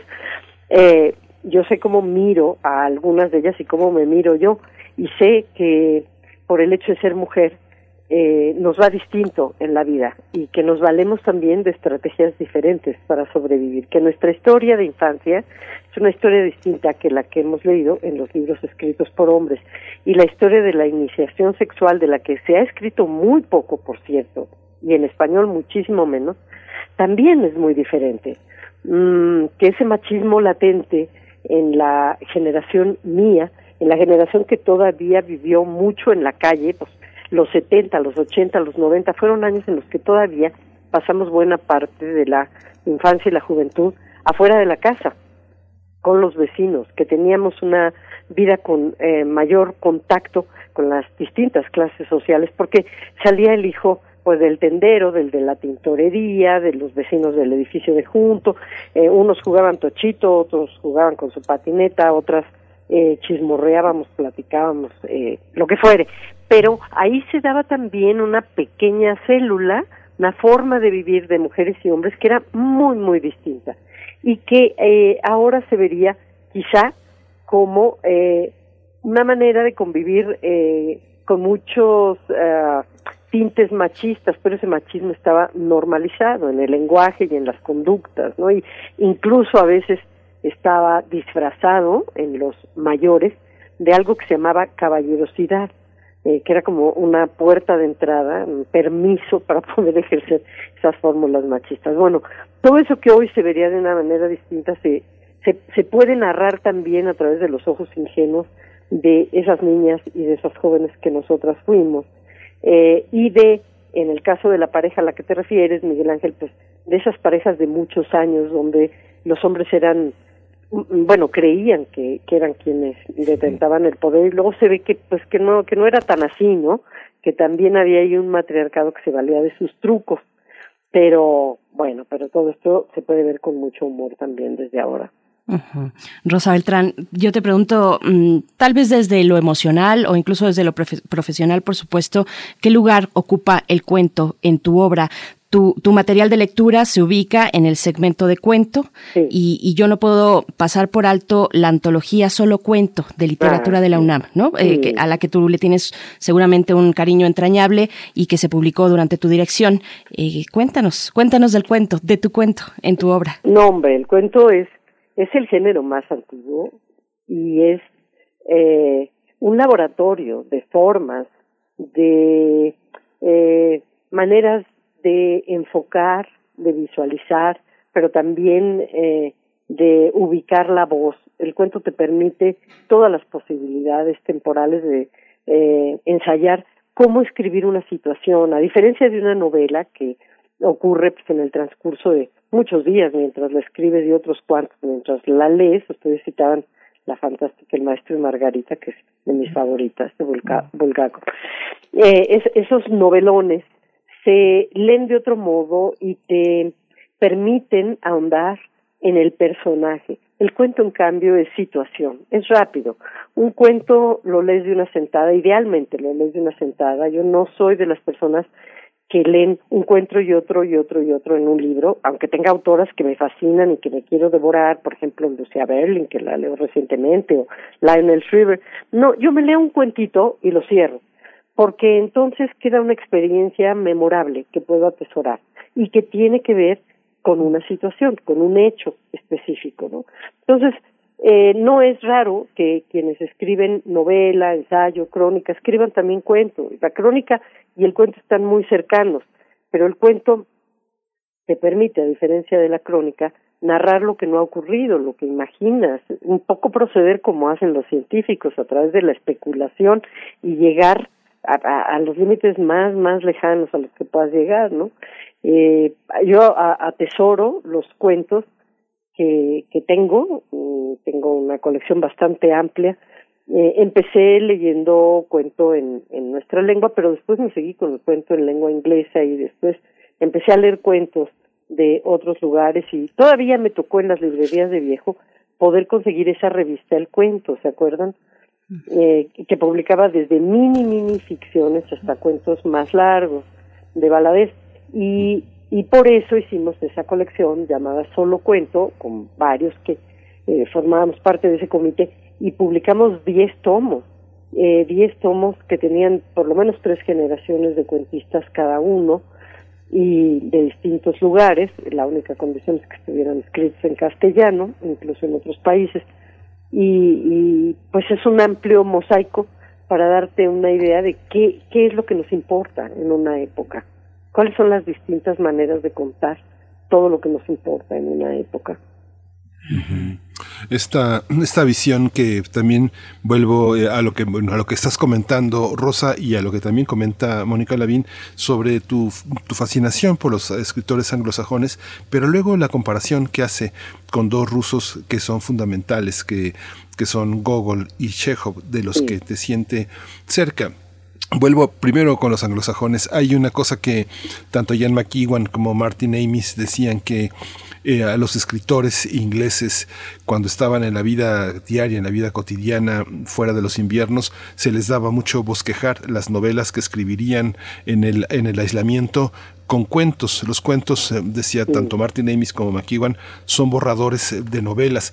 ¿Tú cómo lo vives? ¿Cómo, ¿Cómo pasa con los cuentos? ¿Tienen una vida aparte o efectivamente son borradores eh, de, de- de novelas donde entran y salen personajes que se cruzan en los dos umbrales, como también decía García Márquez y Fuentes, ¿no? Es más común que un cuento se convierta después en una novela. Sí, hay, eh, se podría hacer un curso sobre los pequeños cuentos que después se volvieron grandes novelas o incluso piezas dramáticas. Eh, es más difícil que sea al revés, aunque ahora muchos escritores intentan convertir sus novelas en guiones para series de televisión, ¿no? O guiones cinematográficos, pero es más difícil lo contrario. No sé si, si llamarlos borradores exactamente, por lo menos en mi caso no, porque lo que escribo en los cuentos no tiene nada que ver con lo que escribo en las novelas, como que la novela es una obsesión larga, una, una obsesión que dura mucho tiempo, en mi caso, y que casi siempre tiene que ver con, ah, pues, ir a contracorriente, ¿no? De una, de un mito o de un personaje histórico o de una forma en la que nos ha contado la tradición. Las mujeres podemos escribir desde la tradición y contra la tradición. Ahora que, citaste a Martin Amis, yo quiero también citar una anécdota suya porque me encantó. En un eh, festival gay en Veracruz estaban pues estos grandes que has mencionado, solo faltaba Julian Barnes de la novela inglesa, faltaba Julian Barnes porque acababa de morir su esposa. Y entonces les preguntaron qué se sentía estar escribiendo The English Novel, la novela inglesa con mayúsculas y se quedaron pues un rato pensando y después Martin Amis dijo qué buena pregunta se la había hecho una mujer. Qué buena pregunta porque creo que una mujer nunca se preguntaría eso. No hay una autora inglesa que esté pensando eh, que escribe la novela inglesa como no la hay tampoco seguramente en la lengua de ustedes. Y claro que no la hay porque pues, nosotros podríamos pensar en que Fuentes se cuestionaba cómo escribir la novela en lengua española en lengua castellana pero no una autora que se pregunte eso. Y entonces, dijo Martin Amis, eso les da una inmensa libertad para escribir como se les dé la gana. Eso es cierto. Y creo que los cuentos, muchos cuentos escritos por mujeres, ahora, sobre todo, en esta época de una enorme producción de literatura escrita por mujeres, puedes ver eh, esta parte experimental, ya no a la manera del nuevo román, ya no a la manera de las novelas de la primera mitad del siglo XX muy eh, llenas de formas eh, elípticas, sino, sino la manera de experimentar cómo decir de otra forma el cuerpo, cómo decir de otra forma la maternidad, cómo decir de otra forma la pasión, eh, la pasión sexual, eso que estaba antes por allá en los últimos anaqueles de las librerías, si, si es que era escrito por mujeres como Er- Erika Young y que además se veía muy mal, ¿no? Y, y de lo que ahora se están permitiendo escribir como se les da la gana, en efecto. Eso es algo que llama mucho la atención en las novelas, pero sobre todo en los cuentos. Uy, cuántas cosas nos, nos van surgiendo. Yo te escucho y pienso en una idea que he tenido últimamente rondando con eh, distintas, por ejemplo, con Vindictas o con la recuperación de distintas escritoras. Pienso, he pensado últimamente mucho en Virginia Woolf y en la habitación propia. Ayer mismo platicábamos con, con una escritora argentina también, este, la, la autora de Cometierra, por ejemplo. En fin, estoy pensando en eso mientras te escucho y también pienso en eh, específicamente en, en tu material de lectura y en que cada material de lectura tiene un prólogo, una introducción y en este caso para ti es Mónica Lavín la que realiza la introducción. El día de mañana, jueves 18 de febrero a las 2 de la tarde estarán presentando tu material de lectura de cuentos y me parece que estos prólogos, estas introducciones son fascinantes en los materiales de lectura porque son introducciones ingeniosas, honestas, nos dan un recurso un recurso mucho más amplio para acercarnos al autor o autora de que se trate. Eh, cuéntanos, cuéntanos un poco mm, de, del día de mañana, mm, con Mónica Lavín también, estará Rosalía Chabelas. Cuéntanos, por favor. Sí, me, encantará que estén en la página de Facebook eh, de publicaciones de Libros UNAM y que entraran, ojalá, para, para acercarse a estos cuentos en línea, porque ahora solamente van a estar en venta a través de esa página digital hasta que se abran las librerías. Y mañana, en efecto, vamos a conversar.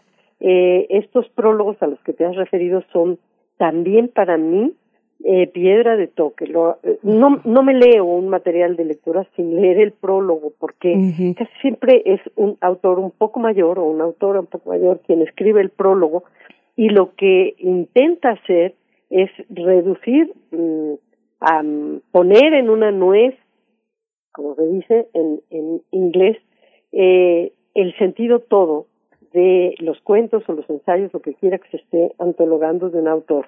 Es decir, qué es lo que eh, constituye su rasgo más esencial.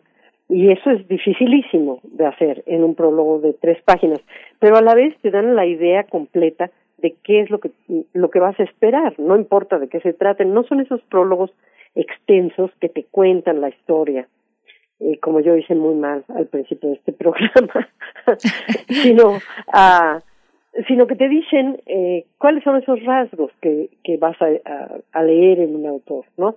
Mónica fue muy generosa y Mónica además conoce todo lo que yo he escrito, porque fíjate que tuvimos la oportunidad de publicar, sin conocernos desde luego, en una colección que se llamaba Letras Nuevas, que entonces hacía con Aculta, nuestros primeros cuentos, ella también es cuentista, por supuesto, y los presentamos y en, y en el auditorio estaba la Peque, o sea, Josefina Vicens, que para nosotros era, buf, ¿no? Eh, una de las grandes, grandes autoras de solo dos libros, como Juan Rulfo es un gran, gran autor de solo dos libros, ¿no?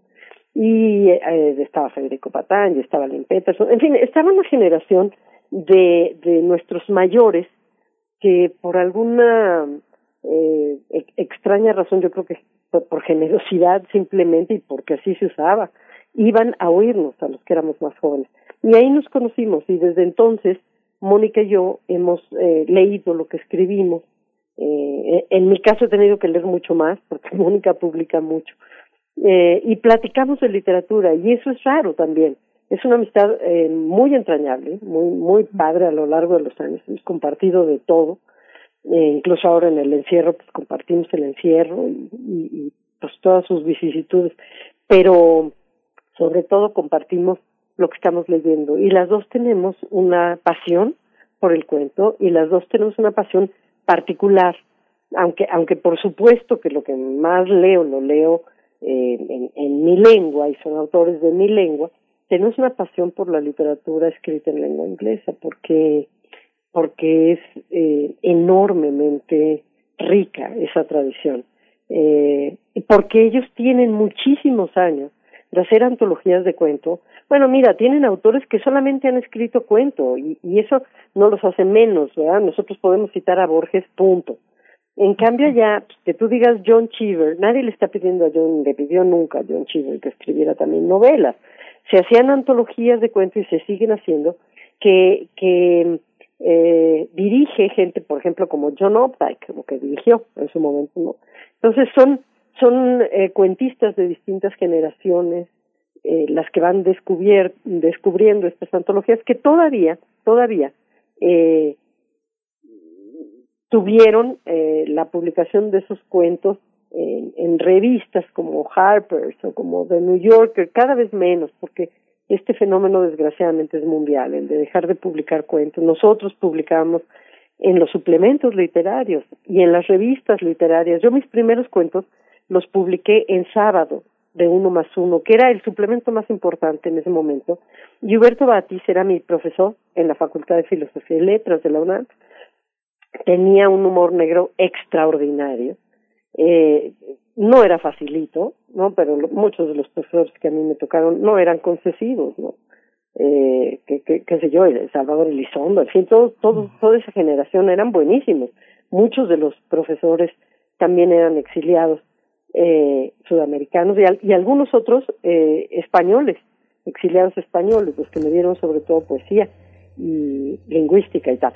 Y bueno, cito eso para decir que la UNAM eh, tenía una calidad extraordinaria en sus profesores y sus materias y que daba la oportunidad a los jóvenes escritores de entonces de que publicáramos en los suplementos y las revistas. Y eso hizo también pues no solo que amáramos escribir los cuentos que nos publicaban, sino que amáramos leer a los cuentistas porque de ellos aprendíamos. Eh, Rosa Beltrán, pues hemos llegado casi al final de la conversación. Tengo una última, una última pregunta. Tú te has destacado eh, muchísimo como académica. Eres eh, en toda la en toda la letra, como dicen los franceses, una una crítica una crítica literaria y tal vez más allá. También eres una editora y una novelista. Ahora que recordabas al inicio de la conversación a Sandro Cohen, también Sandro Cohen lo era. Era un gran académico, era un gran crítico literario y un gran editor. Una vez eh, este, este tipo de escritores, esta clase de escritores a los que perteneces, a los que perteneces, cómo saber demasiado no obstaculiza la imaginación o la, o la prolifera. Eh, saber tanto de literatura, porque eres una gran lectora también. Ay, Miguel Ángel. Eso es cierto. No, es, no, es, no es para nada una Tan conmovedora me has hecho, porque, mira, no sé tanto. Lo que pasa es que la mayor parte de mi vida la he pasado leyendo eh, y, sí, eso es algo que me, que me encanta. Y lo, y lo hago porque no, porque no puedo no hacerlo, porque es donde me refugio, porque cuando las cosas se ponen difíciles, terribles, eh, yo me meto a los libros, ni modo, eh, a lo mejor como la avestruz, mete la cabeza en un agujero y quién sabe qué encuentra ahí, en el País de las Maravillas. Bueno, en mi caso, eh, eh leo todo el tiempo y, y escucho como si leyera y narro y eso viene de unos padres que son grandes narradores. Eh, recuerdo desde que era muy chica que lo que a mí más me gustaba en la vida es que mi mamá me contara lo que pasaba fuera de nuestra casa, porque claro, como es exageradísima, todo lo que pasaba siempre era más interesante. Cuando yo salía a la calle resultaba que todo era pues más bien plano, ¿no? Sin chiste. Entonces, eh, no, no creo conocer demasiado o saber demasiado, creo eh, estar metida en lo mío. Creo que la gente que está en lo suyo eh, puede construir mundos que le den algo a los demás. No te obstaculiza, todo lo contrario. Eh, a mí lo que me obstaculiza, eh, por llamarlo de alguna manera, o lo hizo en algún momento, porque ahora ya no, ya, ya sigo esta eh, idea de Martin Amis que te conté, mm, fue que en algún momento los académicos consideraban que era demasiado narrativo o literario, lo que escribía, mis ensayos, y, y por el contrario, ¿no? Eh, cuando hacía ensayo literario, eh, pensaban que era demasiado académico, aunque no tuviera citas, aunque no tuviera llamadas al pie. ahora lo que encontré en algún momento, porque un estilo se encuentra, no se busca después de muchos años, fue que los dos pueden convivir perfectamente, ¿no? Y que no voy a dejar esta narratividad por el hecho de seguir unas normas académicas o escolares, más que académicas a veces, que son las peores, que, que me tocó vivir o aprender eh, porque pues porque fui heredera de toda esa generación que leyó el estructuralismo, el postestructuralismo, la deconstrucción, pero esas son modas. Finalmente lo que queda es la literatura, se llame como se llame, se llame ensayo, cuento, poesía, lo, lo, lo que encierra de veras una semilla literaria es lo que permanece y eso es lo que a mí me interesa. Pues Rosa Beltrán, con mucho gusto te leeremos en tu material de lectura, en la sección de cuentos, en esta colección pues bellísima, eh, tan cercana a todos nosotros, a muchos de nosotros, y si no, bueno, está la recomendación también el día de mañana en su presentación, mañana jueves 18 de febrero a las 2 de la tarde en la cuenta de Facebook de la Filminería. Sí, es ahí, ¿verdad? Sí, minería. Es ahí, precisamente. Muchas gracias, Rosa Beltrán, por esta charla. Al contrario, me encantará verlos con Rosalía, que fue la editora, con Mónica, conmigo. Gracias, Berenice y Miguel Ángel. Gracias. Rosalía Chabela, es una gran editora. Esa pregunta, Berenice, se la hacía a, a Claudio Magris alguna vez, y lo que Magris decía, que para convertirte en escritor y en crítico, tienes que vencer la envidia, la envidia que es una de las cosas que predomina en el medio literario mexicano. Pues ahí está. Muchas gracias, Rosa Beltrán. Ay, bueno, vamos con música, Miguel Ángel. Vamos con música, vamos a escuchar eh, a María Morena, eh, de Rafaelito Arias y su conjunto.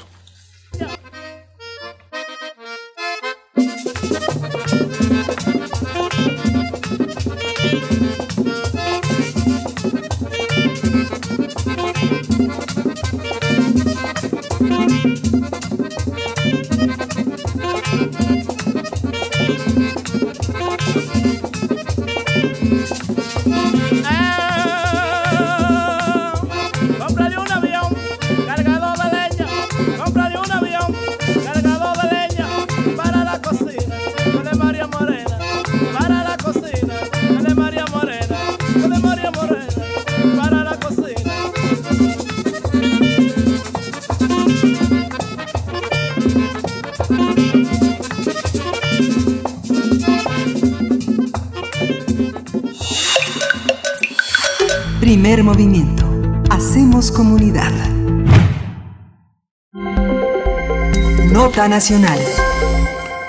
El Congreso de Aguascalientes aprobó el pasado 12 de febrero una serie de reformas que blindan la vida desde la concepción, lo que fue criticado por organizaciones feministas que defienden la interrupción legal del embarazo. Legisladores del PAN y del Verde Ecologista aprobaron una reforma a la Constitución local que reconoce la personalidad jurídica de los no nacidos desde el, momento de la concepción hasta la muerte natural. Con ello, ninguna mujer en esa entidad podrá interrumpir un embarazo, ni siquiera si este es producto de una violación o si la vida de la madre está en riesgo. Aguascalientes se convirtió en el Estado 21 en hacer esta modificación constitucional, con lo que se blinda ante cualquier intento futuro de legislar la interrupción legal del embarazo o la muerte asistida. Durante una maratónica sesión, un grupo de mujeres protestó afuera del recinto legislativo y colocó pancartas en las que se leían diversas consignas como Iglesia y Estado son asuntos separados, Mi cuerpo es mío, yo decido, Congreso antiderechos y Nos vemos en las urnas. Vamos a conversar sobre la decisión del Congreso de esa entidad para aprobar la ley antiaborto. Este día nos acompaña Adriana Jiménez Patlán, ella es directora de Derechos Sexuales y Reproductivos y Violencias en Equidad de Género, Ciudadanía, Trabajo y Familia. Es directora de la Red por los Derechos Sexuales y Reproductivos en México. Bienvenida, bienvenida Adriana Jiménez Patlán. Muchas gracias como siempre por la invitación para platicar de estos temas. Gracias, eh, Adriana. Mm, Pues bueno, ¿qué, qué temas complicados. Una ley para blindar la vida desde la concepción. ¿Cómo interpretamos eso en los distintos estados que han apro- aprobado eh, leyes similares? Y ahora también, por supuesto, en Aguascalientes. Bueno, recordarnos que justamente estas leyes, mal llamadas leyes de protección a la vida desde la concepción surgen a partir de que se despenalizó el aborto en 2007. De ahí, pues, empezó eh, los grupos antiderechos y conservadores a tratar de contrarrestar, pues, el tema de la despenalización del aborto. Sin embargo, hay que recordar que a pesar de que existen estas iniciativas, las causales legales en todos los estados siguen vigentes y eso incluye Aguascalientes. Es decir, recordar a todo el auditorio que nos está escuchando que el aborto por violación es legal en todo el país, incluido Aguascalientes, y que pese a que hicieron estas iniciativas, hay tres eh, razones por las que las mujeres pueden abortar en Aguascalientes. Violación, eh, cuando esté en peligro su vida y una cuestión que se llama en el Código Penal imprudencial que tiene que ver con que no haya sido provocado, un accidente, etcétera. Entonces, el aborto sigue siendo posible en Aguascalientes. Esta, esta visión tan retrógrada, ¿cómo está, ¿cómo está sustentada? ¿Hay algo atrás? ¿Hay algo atrás? Mucho dinero, poder, este, una, una derecha que, que progresa en Aguascalientes. Cuéntanos un poco, Adriana, esta, esta, esta configuración de esta decisión. Sí, fíjate que desde 2018, esta es la tercera vez que se impulsa esta iniciativa. Ya lo habían intentado dos veces, les repito, desde 2018. Afortunadamente, los grupos feministas locales, con algunas intervenciones de organizaciones nacionales, habían podido pararlo por distintas razones. Y detrás de ello tienes mucha razón, no necesariamente tiene que ver con asuntos religiosos. A lo largo de todo este tiempo que se han impulsado estas iniciativas, nos hemos dado cuenta que nuestros derechos, los derechos de las mujeres muchas veces se ponen en la negociación política y bueno, Aguascalientes no, no sale de este asunto. Más que religioso, tiene que ver con pagos de cuotas políticas. Ahora el verde, por ejemplo, si sigue haciendo alianza con Morena, va a seguir teniendo posibilidad de estar en el Congreso y no perder registro, por ejemplo. Entonces, son asuntos mucho más políticos que realmente creer en este tema de ser protectores de la vida, mal llamados protectores de la vida. Ujú. Regreso a esta atención que nos mencionabas, eh, Adriana, sobre lo que ya se ha aprobado en Aguascalientes o en otros estados con respecto a este blindaje de la vida desde la concepción y la norma oficial mexicana 046. Sí, 046. ¿Cómo, ¿Cómo está esta atención? ¿Cómo pueden las personas gestantes en estos estados, pues, eh, qué tipo de vicisitudes se tendrían que atravesar para que se haga efectivo este derecho que plantea la norma 046? Bueno, pues justamente lo que pasa con estas iniciativas antiderechos es que mandan un mensaje mediático, que justamente es lo que hay que desmontar.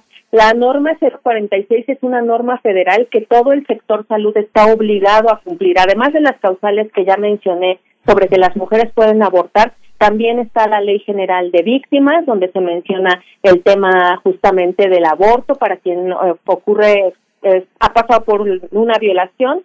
También está además la Estrategia Nacional de Prevención del Embarazo en Adolescentes y esta norma 046 además menciona el tema de las niñas. Las niñas entre 10 y 14 años pueden acudir al sector salud sin una persona adulta para solicitar la interrupción de un embarazo justamente producto de una violación. Entonces, eso es muy importante recordárnoslo, que hay leyes que sustentan este derecho para las mujeres y que solamente necesitarían acudir al sector salud. Y si el sector salud no lo proporciona, pues también está ocurriendo en una omisión de sus funciones y bueno, puede ir desde la inhabilitación a otras cuestiones.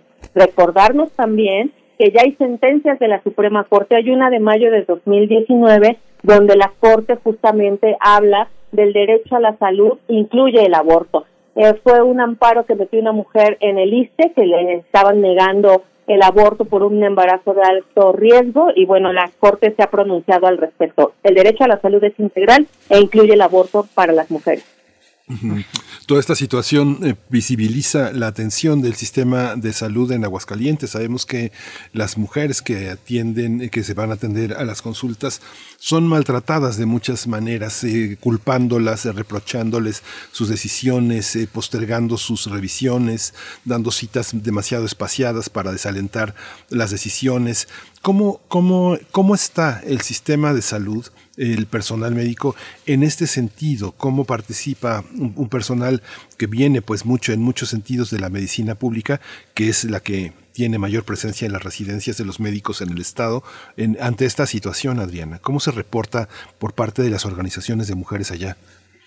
Bueno, pues fíjate que tiene que ver con todo el tema también de la situación conservadora que ocurre en muchos lugares. Bueno, pues Aguascalientes junto con Querétaro ha sido como de los estados donde más se han resistido al avance de los derechos, porque bueno, pues sí, también hay que hablar de que hay, no nada más en los grupos políticos, sino que también la religión ha pesado mucho.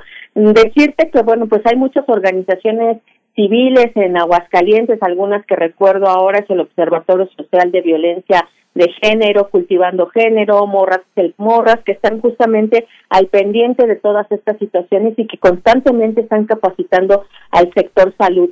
Pues recordar otra vez que si el sector salud incurre en alguna omisión que es como negar el servicio, retrasarlo, hacer todos estos trucos para retrasar el derecho al aborto, pues está incurriendo justamente en no cumplir con sus funciones que tiene como parte del servicio público. Entonces, estas organizaciones pueden acudir las mujeres en Aguascalientes para que las acompañen a recibir o a solicitar este servicio médico que estamos hablando para que las acompañen por las razones por las que las mujeres pueden abortar en aguas calientes y que estén pendientes. Y en caso de negación de servicio, pues acudir justamente también a estas organizaciones que pueden hacer como todo el proceso jurídico. También están nuestras compañeras de Gire, que cuando haya negación de estos servicios se puede hacer la denuncia y Gire hace el acompañamiento necesario para que esto no ocurra y se, bueno, se llevan los amparos precisamente o algunas otras eh, cuestiones administrativas eh, para poder hacer que se cumpla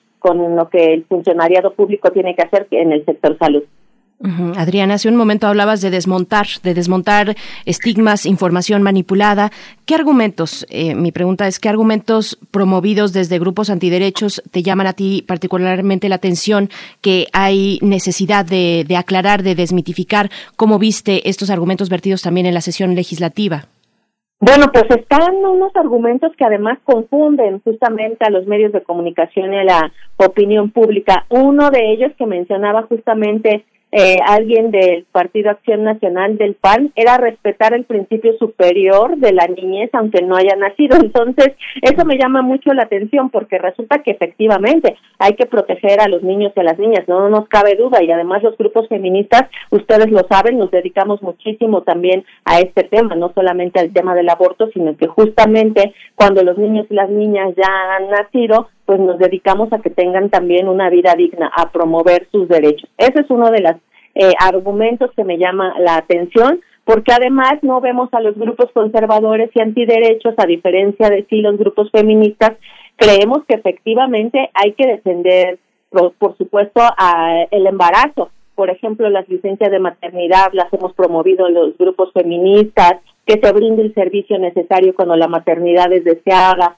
que haya posibilidad de que acudan cada mes a sus revisiones médicas las mujeres. Entonces, eso es realmente proteger la vida y no vemos justamente ni al PAN ni al verde haciendo esta legislación que permiten a las mujeres embarazadas que sí desean llevar a término su embarazo, que sí lo han planeado, pues justamente defender estas situaciones. Entonces, eh, desde ahí es como querer confundir, repito, a la opinión pública. Sí, creemos que hay que respetar el principio eh, superior de la niñez, todos los derechos de los niños y las niñas, pero eso tiene que ver con otra cosa y no con ellos que pretenden manipularlo para impedir el aborto.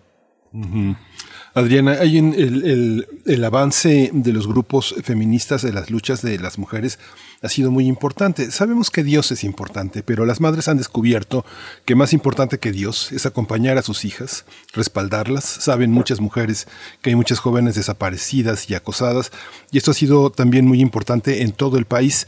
¿Cómo está la situación en Aguascalientes? La compañía de las madres es sustancial para que una joven se, se decida también a interrumpir el, el, embarazo ante comunidades también de amigos de jóvenes que también son, son sensores, a pesar de que son jóvenes, también son sensores, son delatores. ¿Cómo, cómo los adultos, las madres, los padres contribuyen a, este, a pelear por estos derechos?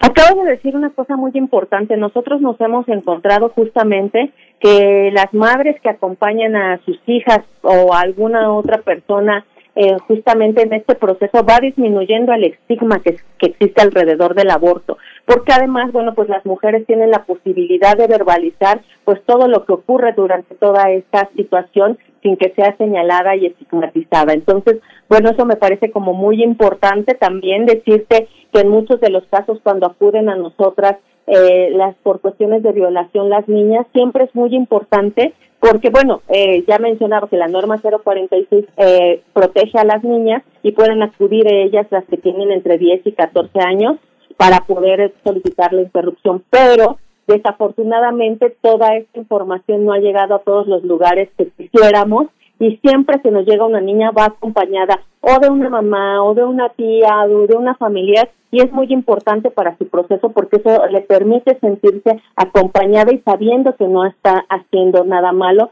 sino justamente luchar por sus derechos.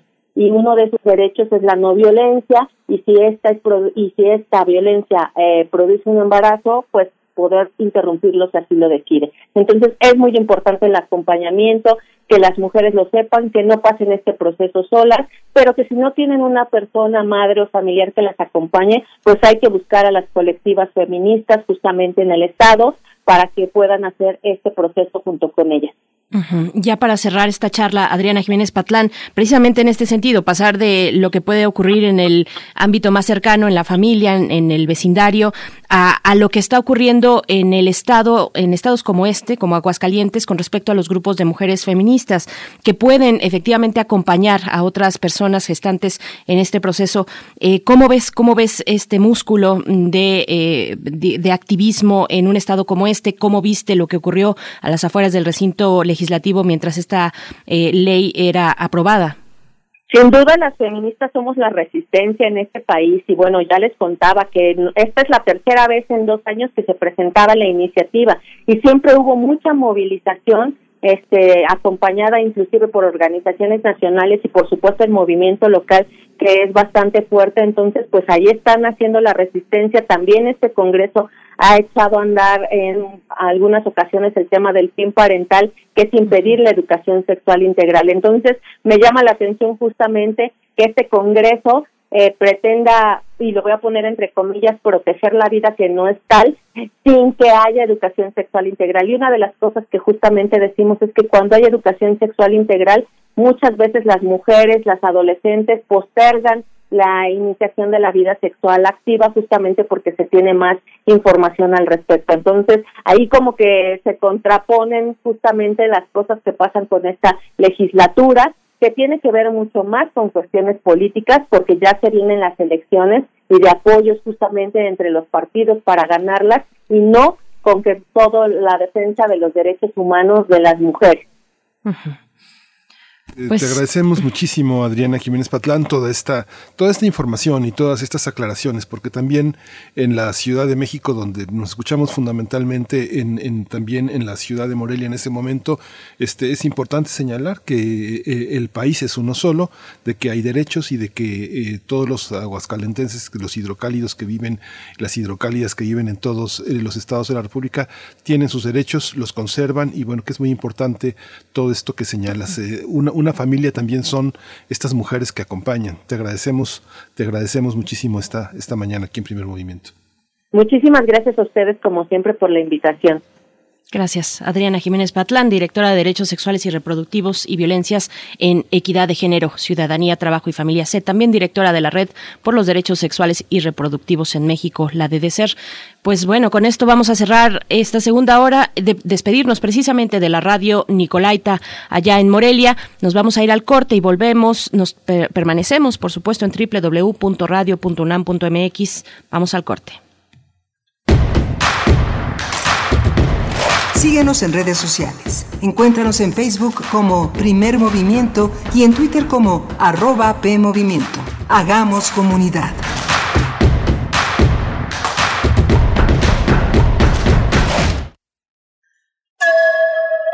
En esta época tan difícil que estamos viviendo, la música es un bálsamo para el espíritu.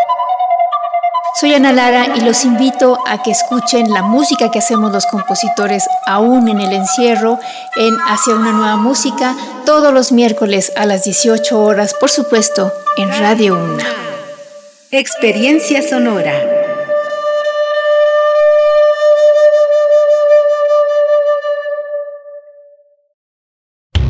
El distanciamiento social y el aislamiento son medidas necesarias para los tiempos que vivimos.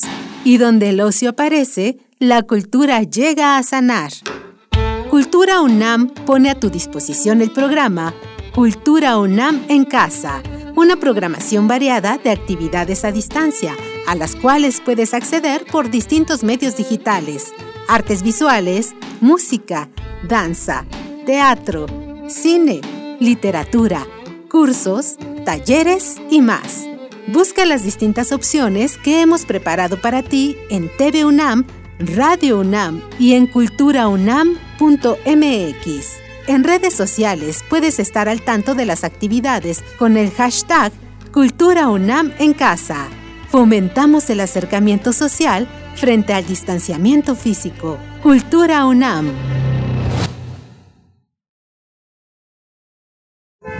Mi INE está hecho de la participación voluntaria de quienes vigilamos que las elecciones sean siempre limpias y creíbles. Hecho de la confianza y certeza que las y los ciudadanos le damos a las elecciones. Si quieres hacer algo grande por la democracia, participa como observadora u observador electoral. Presenta tu solicitud e infórmate en INE.mx. Con todas las medidas sanitarias, vigilaremos estas elecciones. El 6 de junio de 2021 participo en la observación electoral. Contamos todas, contamos todos. INE.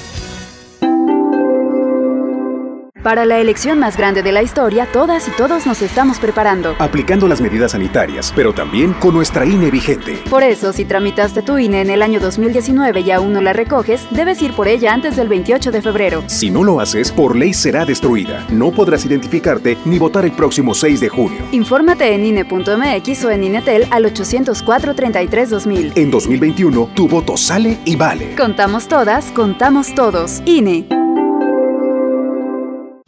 La cuarta transformación está avanzando de la mano de la gente. ¿Cuándo antes un gobierno había puesto a los pobres por encima de todo?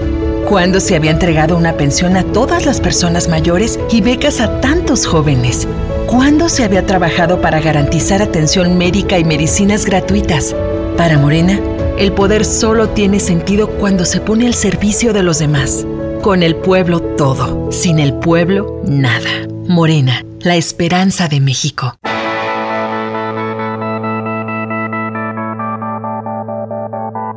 La imaginación al poder.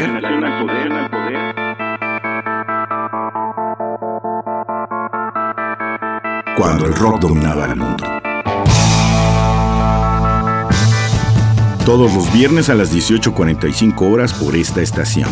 96.1 TFM. Radio UNAM. Experiencia sonora. El crimen organizado avanza, los jóvenes sin oportunidades, desempleo en aumento. Es el México del retroceso de Morena. Llegó la hora de corregirlo. El PAN gobierna mejor y gobierna para todas y todos. En Guanajuato más de 11.000 empleos se recuperaron en solo tres meses tras la pandemia. El estado más seguro para vivir es Yucatán. Tamaulipas apuesta por energías limpias y renovables. En Baja California Sur, la inversión extranjera creció 21%. Habla Marco Cortés, presidente nacional de PAN. Cambiemos hacia el futuro. Únete a Acción por México. Partido Acción Nacional. Hola, ¿me escucha? No te veo, ¿tienes prendida la cámara? ¿Tienes prendido tu micrófono? Ay, no te escucho. No pudiste juntarte con tu familia, pero igual se mantuvieron unidos. La contingencia sanitaria nos ha limitado, pero el INE quiere asegurarse que tu opinión cuente. Por eso si tu INE venció en 2019 o 2020, igual te servirá para votar y como medio de identificación hasta el 6 de junio de 2021. En 2021, el voto sale y vale. Contamos todas, contamos todos. INE. Güerita, ¿cuántos más vas a querer? Dos de suadero con todo, porfa. ¿Salsa verde o salsa roja? La salsa verde, combinada con la grasa del suadero, genera un pH más ácido, por eso prefiero la roja. No, pues la que sabe, sabe. Cuando conoces, decides mejor. Estas próximas elecciones, infórmate para tomar la mejor decisión en www.ism.mx, porque quien sabe, sabe. Instituto Electoral Ciudad de México. Encuentra la música de primer movimiento día a día en el Spotify de Radio UNAM y agréganos a tus favoritos.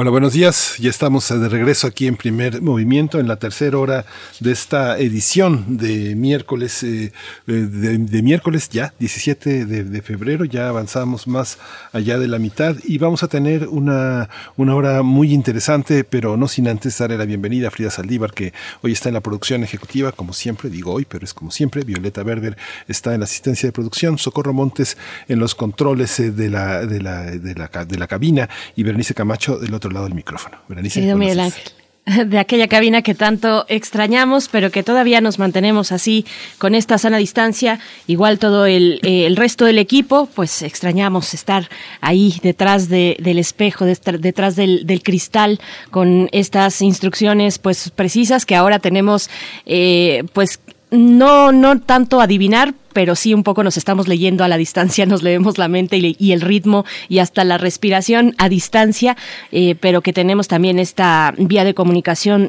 digital en nuestro chat interno. Muchas gracias a quienes están allá en cabina y quienes permanecen también en sus, en sus casas por este trabajo. Este trabajo que también, bueno, que es parte de lo que la universidad realiza en estas eh, en estos momentos de pandemia la Gaceta de la UNAM, que como siempre recomendamos en este espacio, eh, pues pone esta información a continuación a disposición. Eh, Acción es UNAM, la universidad al servicio de la nación durante la pandemia. Y es que la UNAM, eh, pues, tiene, inicia en este momento de pandemia, la Universidad de México lanza un plan de acciones para apoyar a las y los universitarios durante la emergencia sanitaria y también con esta iniciativa con la unidad Banamex, donde se han atendido a más de 6.200 pacientes COVID con apoyos como Mi Salud es Mental, para la comunidad universitaria, además de entregar, pues hasta el momento, las tablets, 9.000 tabletas de, con internet a alumnos y alumnas con bajos o escasos recursos. Bueno, pues este, el objetivo es brindar atención psicológica en uno de sus ámbitos de atención, es la psicológica de primer nivel a distancia y promover la salud mental entre la población. Eh, la UNAM se unió a la estrategia nacional Mi Salud también es mental ante el COVID-19, donde participan distintas instancias de la UNAM, la Facultad de Psicología, por supuesto. Esta estrategia pues pretende algo muy interesante, pretende homologar procedimientos basados en evidencia y protocolos internacionales. Para eh, ustedes eh, tienen que llenar un cuestionario para identificar su situación específica, eh, que se irá a partir de este cuestionario se detectará o se va a evaluar el nivel de riesgo desde riesgo nulo hasta riesgo alto. Así es que entonces ahí los expertos que colaboran en este esfuerzo, pues podrán orientarnos sobre las acciones a realizar, información en línea, apoyos derivados del servicio y atención a distancia inmediata o programada. Esta es una plataforma de la UNAM avalada por la Secretaría de Salud y diseñada por expertos de la Facultad de Psicología y el Instituto Nacional de Psiquiatría Ramón de la Fuente Muñiz. Eh, la plataforma, aquellos interesados en acercarse, la plataforma es misalud.unam.mx diagonal COVID-19 ahí está estas coordenadas, pues para si sentimos la necesidad de una atención mayor, pues bueno, está en este sentido la UNAM colaborando y acercándonos y poniendo el énfasis en nuestra salud mental, Miguel Ángel. Sí, justamente esto es, esto es fundamental para, para poder estar como al, al día en todas estas vidas de eh, emergencia. Justamente esta labor que hacemos en la radio universitaria, si usted revisa todo lo que hemos conversado en torno al COVID, es eh, muy importante para entender cómo funciona la infodemia, cómo hay un registro muy minucioso, este inquisitorial de las acciones eh, del gobierno en materia de salud. Ayer publicaba una caricatura, no recuerdo si fue Rocha Hernández, donde este la, ah, hay mucha gente que, que, critica muy fuerte las acciones de gobierno y entre las, eh, justamente entre los debates de conciencia es eh, difícilmente poder reconocerse agradecido, agradecido que es parte de lo que las vacunas nos ofrecen. Continúan todavía las campañas para vacunarse de influenza y de hepatitis, que son este es la última colita de esta campaña que inició desde finales de octubre, noviembre del año pasado para no no este que no cohabiten los malestares, estar prevenido, estar prevenido contra la cepa de influenza de 2020 que, este, que, que, estuvo verdaderamente controlada gracias a la sana distancia, al uso del cubrebocas, pero que no, no obsta para detenerse en, esta, en estas acciones para, para cuidarse uno mismo, que es el principio del cuidado de los demás. El primer amor es el amor propio. Así es, bueno, sí, en ese, en esta temporada que se mantuvo a raya, eh, los casos, se mantuvieron a raya los casos de influenza en México, afortunadamente, porque era algo que se temía, cómo convivirían eh, con el nuevo coronavirus, pues otro tipo de enfermedades respiratorias como la influenza.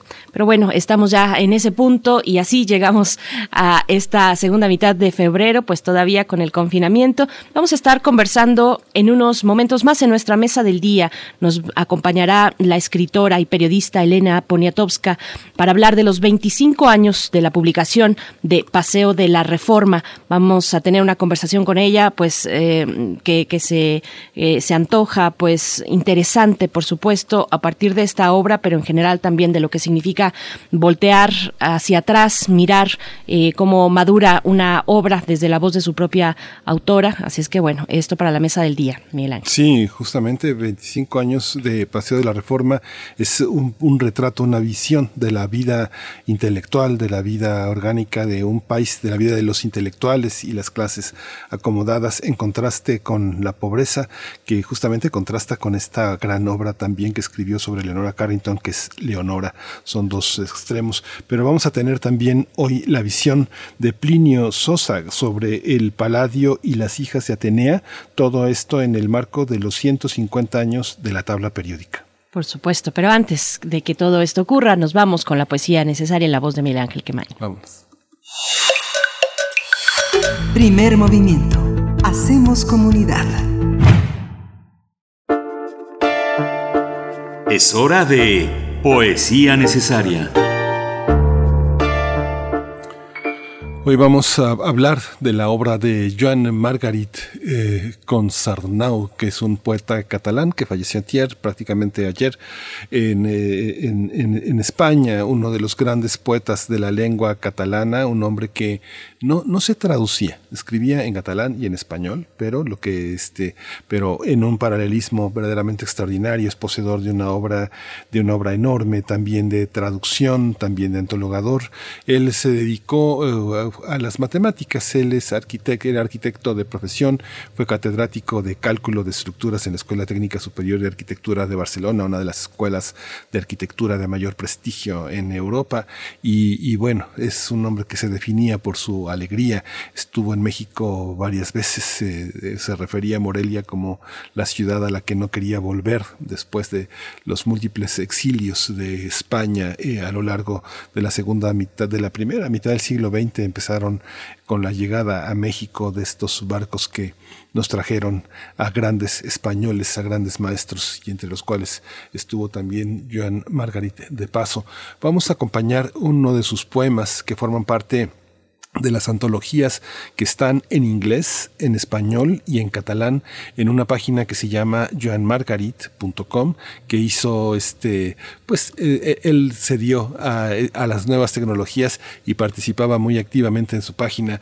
Él alimentaba la leía. Un hombre muy muy interesante. Lo vamos a acompañar con un poema eh, de sobre Shostakovich.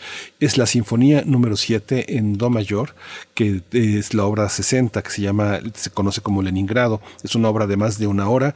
Vamos a tocar nada más el, eh, movimiento número 7 que tocó la Boston Symphony Orchestra bajo la batuta de Andrés Nelsons. Y así dice el poema de Jean Margarit. Dice, Shostakovich, Sinfonía Leningrado. ¿Lo recuerdas? Joana había muerto. Íbamos hacia el norte, tú y yo, en coche, hasta el apartamento junto al mar y escuchábamos esta sinfonía. Iniciamos el viaje una mañana llena de luz y dentro de la música el día era de muros cubiertos por el hielo, sombras con sacos a medio llenar y en el lago trineos con cadáveres. Como una pista de aeropuerto al sol, huía la autopista atrás de los sonidos, se extendía, una niebla de obuses ocultando las huellas de los tanques en la nieve. Fue en julio, una mañana de oro azul que destellaba en el cristal del mar. Los metales y cuerdas resonaban con la gloria, en pasado como siempre, rechazando la vida como siempre. De noche no se oía más rumor que el de las olas bajo la terraza.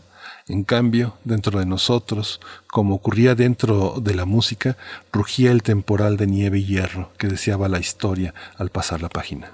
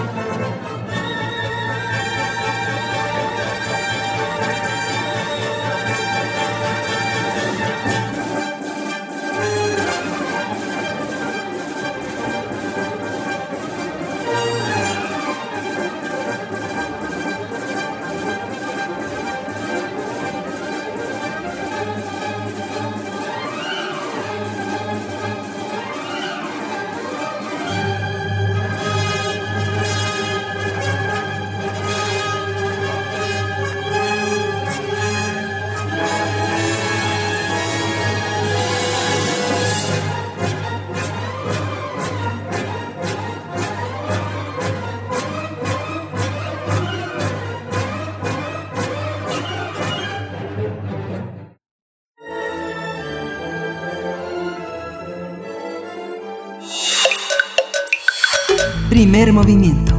Hacemos comunidad. La mesa del día. Paseo de la Reforma es un libro de Elena Poniatowska que este 2021 cumple 25 años. Se trata de una novela que aborda el tema de la desigualdad social. Su protagonista, Ashby Egbert, pertenece a la alta burguesía de México y un accidente le obliga a permanecer en un hospital público donde tiene contacto con ese otro México, el de la pobreza y la inequidad. Ashby Egbert también conoce a Maya Chazelle, inspirada en la escritora Elena Garro. De acuerdo con los críticos, Paseo de la Reforma revela mejor que ninguna obra el carácter y la verdadera personalidad de la autora de Los Recuerdos del Porvenir. Bueno, vamos a tener el privilegio de conversar con ella. Ya está en la línea eh, Elena, Elena escritora. ¿Cómo estás? Gracias por estar aquí esta mañana. Muchas gracias, pero el privilegio es mío. Querida Elena de hablar con Poniatowska. ustedes. Bienvenida, bienvenida a Radio UNAM. Muchas gracias, Elena Poniatowska. Qué gusto. Pues bueno, ¿cómo se mira? ¿Cómo se mira? Eh, se echa un vistazo hacia atrás a través de los años, desde la mirada de la propia autora para ver su obra que ha recorrido pues 25 años en este caso. Ah, bueno, de, eh, no, solo les quería contar que hace más de 25 años, cuando Max, Max Saub se hizo director de radio, de Radio Universidad, que iba un día no y otro también no, iba muy poquito. Este, yo yo pertenecía allí con Margarita García Flores, que era una maravilla. Aquellos tiempos. Bueno, hicimos así disque programas. Ajá, dice que programas, dice Elena Poniatowska. Max Aub, que si iba un día no y el otro tampoco, pero sí que dejó un legado eh, muy importante para esta radio universitaria, un legado sonoro, un archivo sonoro que se ha ido enriqueciendo a través de los años y qué gusto saber que, que formas parte de esa historia, como de muchas otras en este país, Elena Sí, Poniatowska. también con Monsi, Monsi también iba. Sí. Y era muy jovencito y en esa época era me- mucho más puntual que, que después. Fuimos Querida Elena alguna vez. Sí. Yo te, yo te preguntaba sobre estos, perdón que te hable de tú, pero es que es tanta No, la familiaridad que bien. tenemos con un personaje como tú, como tú precisamente, y tan entrañable, Elena Poniatowska, 25 años de Paseo de la Reforma. ¿Cómo se mira? ¿Cómo se mira hacia atrás eh, en una obra como esta? Bueno, e- es una novela que, que fue fácil y yo creo que por eso se lee también fácil. Fue fácil escribirla, yo no recuerdo por qué, pero en esa época yo se hablaba yo creo de mucho de de Elena Garro, era la esposa así este pues muy luminosa en el sentido de que cuando ella aparecía pues estaba acaparaba la atención y de y también eh, ella tuvo un, se enamoró perdido de ella perdió todo. Dio su fortuna por amor dio sus casas dio todo a Archibaldo Burns que era como muy codiciado jugaba polo incluso cojeaba un poco porque se cayó tuvo un accidente de polo y viajaba a París y a Nueva York y, y ahí tenía trajes muy bien cortados porque tenía el mejor sastre de México y el mejor sastre de Inglaterra, no me acuerdo, el mejor sastre de México se llamaba Campesunier y hacía unos, eh, dejaba a los señores muy guapos. Y, eh, y se enamoró, eh, pero se enamoró, pero perdido, perdido de Elena Garro. Y ella, y eh, ella con él hacía lo que se le daba la gana. Y como ella decidió a defender a campesinos cerca de Cuernavaca, este, pues él la siguió y así, yo no sé por qué me marcó lo que ellos hacían, aunque jamás participé y entonces me ocurrió, me han de haber pedido una novela y entonces me ocurrió escribir sobre ellos. Así que es una novela de amor. Te quería hacer un pequeño paréntesis porque, bueno, el Foro de la Mujer, la primera entrevista que te hicieron Elena Urrutia y Alay de Fopa fue a ti. Ahora, ahora el Foro de la Mujer, esos, esos programitas ya son memoria del mundo. Eh, 258 programas que, este, que gracias a las labores de Carmen Limón, a quien conoces, se pusieron en, en, en la órbita internacional, por lo menos en nuestra lengua. Pero bueno, quería decirte también, Elena, que eh, esta novela pa- empieza como una crónica. Es, es, es habitual que un trabajo de ficción, que un trabajo de elaboración ficcional empiece por el trabajo del periodismo? Pues, pero mira, empieza como uno puede, porque no te creas que yo he hecho todo como como puedo, es decir, este, pues con con pues así a golpe de maquinazos o a, frente a la frente, bueno, ahora es frente a la computadora, pero antes era una Remington que se te hundían los dedos si te equivocabas de tecla y tenías que sacar los dedos y que oye hacía muchísimo ruido en una redacción de periódico pero pero no, no tienes ninguna idea tan preconcebida. Se te ocurre una pequeña pues como de una algo que te marcó y de ahí ya vas construyendo. Por lo menos así lo lo hice yo pero eh, habría que ver yo recuerdo que Carlos Fuentes ah, ponía una inmensa hoja como de arquitecto, de papel de arquitectura, y de cómo iba a ir progresando su novela hasta llegar al clímax y luego ya la conclusión, y era una raya así como de arquitecto.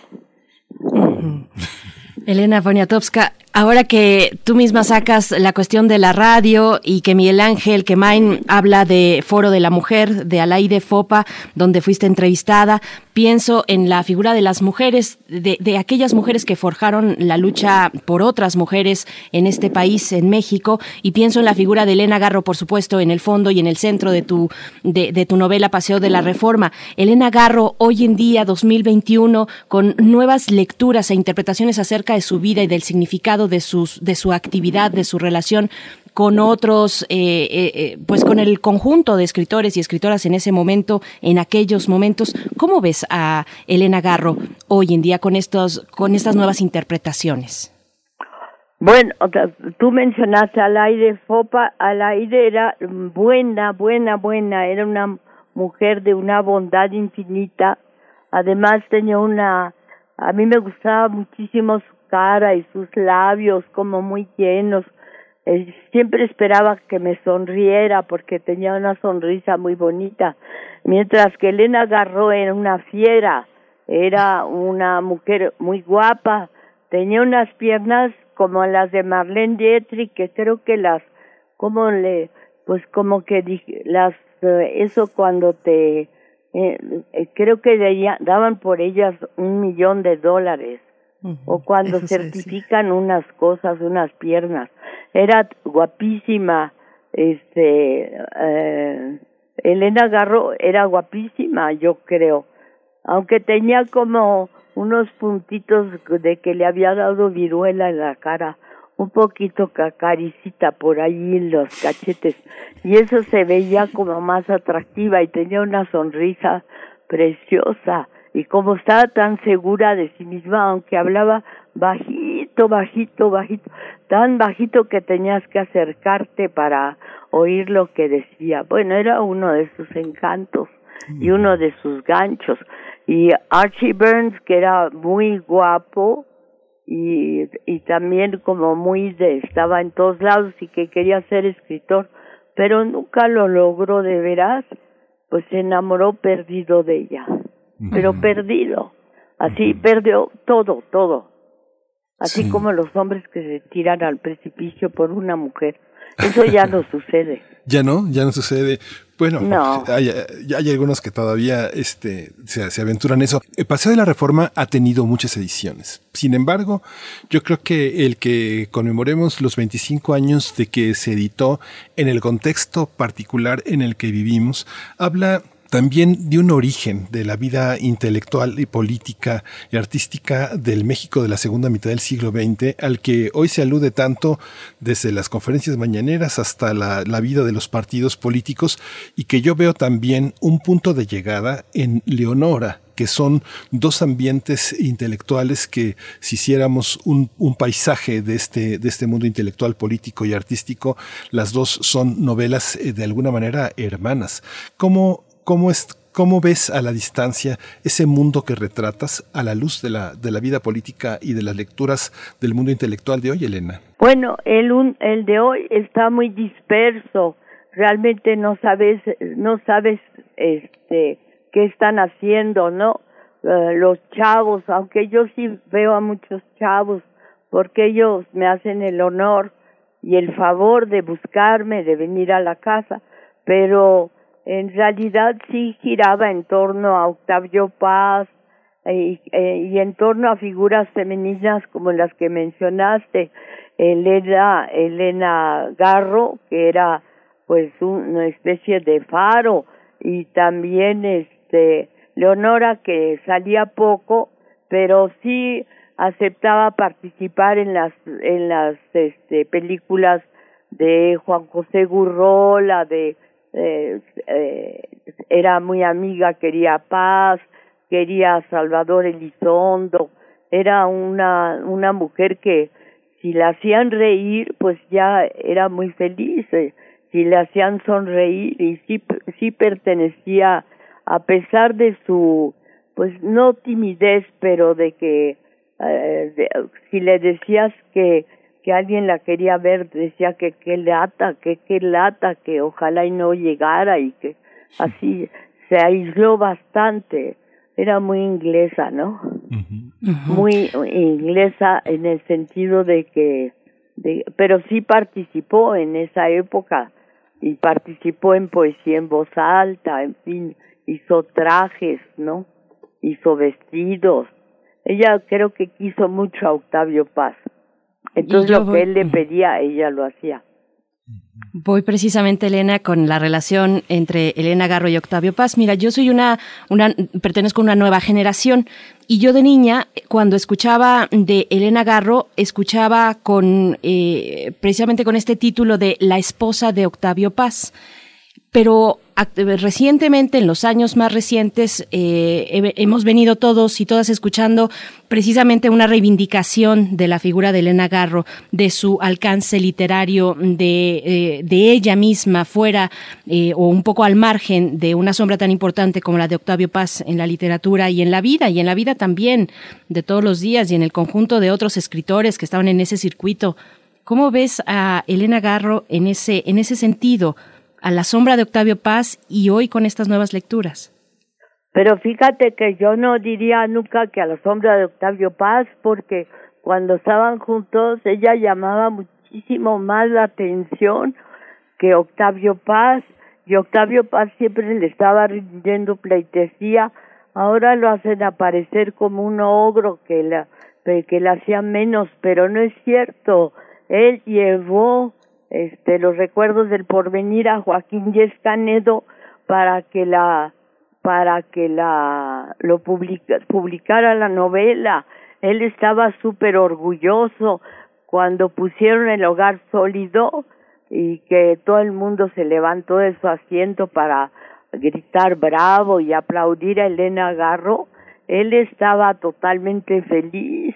Entonces le han hecho un poco esa fama de que de de que eh, él o la opacaba a ella, yo siempre lo vi que la que hablaba, la que tomaba la palabra era ella, pero bajito, bajito, pero de todos modos, pues todos se reunían en torno a ello, un filósofo que se llama Jorge Portilla, también un chaparrito flaquito, se perdió por ella, así que ella suscitaba muchísimas pasiones.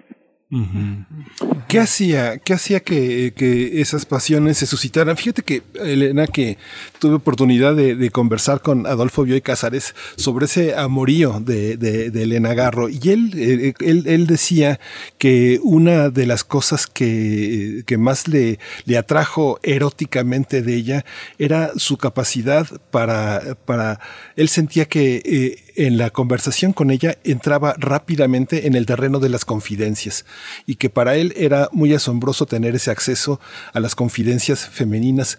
Tú, desde esa perspectiva, ¿qué piensas que era lo que atraía tanto de, Elena Garro a esos hombres del momento? Bueno, en primer lugar era un cuero y eso siempre atrae. Y en segundo lugar, pues yo creo que era muy inteligente. Entonces todo el mundo quería escuchar lo que ella podía decir, si, dar su opinión. Además decía cosas, maldades sobre, decía, ay no, esa es una idiotita, ay no, esa, es esa mujer es una pendeja. Y entonces pues querían oír qué cosa iba a decir ella, porque pues no tenía pelos en la lengua, pero eh, todo lo decía así que tenías que acercarte muchísimo para oír. Pero además este tenía pues como sus obras de teatro, era de veras no sabías, no no te sorprendía a cada momento. Y la sorpresa pues siempre es un elemento casi erótico, es un, qué va a suceder, a, a, todos nos llama la atención pensar que si ahorita bajamos la escalera de nuestra casa se nos va a aparecer a aparecer algo muy especial que nunca habíamos visto y que ni siquiera pensábamos que existía. Y ella tenía esos dones. Y, y también quiero yo preguntarte sobre, estamos hablando, cuando hablamos de pero, la novela... Pero espérate, porque a ti sí. te quiero decir que lo de Paz, Paz no era ningún así motoconformadora que llegara o una plancha de quemar camisas que llegara a chicharrarla. Eso no es cierto. Él estaba súper orgulloso. Pero bueno, después ya se pelearon o no sé qué sucedió, pero él estaba, cuando llegó de París, este que Fuentes, uh, Carlos Fuentes le hizo una fiestota, bueno, este era Octavio Paz, pero también Elena Garro era como un sol, ¿no? Elena Garro pasó por momentos incluso económicos muy muy adversos, ¿no? Eh, pues sí, pero sí, sí, pero si a ti te dicen, mira, aquí está tu gasto del mes, te doy veinte mil pesos y tú lo primero que haces es irte a comprar un abrigo de pieles, pues no te queda para comprarte ni media tortilla, ¿no? Esa anécdota, por supuesto. Claro que sí. Eh, Elena Poniatowska, regresando, eh, mm, pues no nos hemos ido de Paseo de la Reforma, Archibaldo Burns. Yo pienso en él eh, como, como un signo también de, de la relación entre las clases sociales en ese México, la segunda mitad del siglo XX en México. ¿Cómo se ve a la distancia esas relaciones sociales, lo que significó o significa personajes como él para, eh, como, como benefactores, tal vez un poco desde la gracia también de ayudar a los demás en un país de, de, pobreza como este, pero en ese momento que era un, un, momento de crecimiento, de modernidad, de muchas expectativas. ¿Cómo se ve, Elena eh, Poniatowska, a la distancia ese personaje? Bueno, se ve como lo que ahora llaman un niño bien, lo que Guadalupe Loaesa llamó niñas bien, ¿no? Un niño bien, un, un niño que tiene todo, pero, pero que tiene más chiste, porque de todos modos Archie tenía una cultura, estuvo en Inglaterra, no solo jugó polo, leía, sabía y, y tenía un ojo crítico, también hizo cine, hizo una película en Chiapas y, y pintó, por ejemplo, un alumbramiento de una mujer indígena con un gran cariño, ¿no? Habría que rescatar lo que él hizo.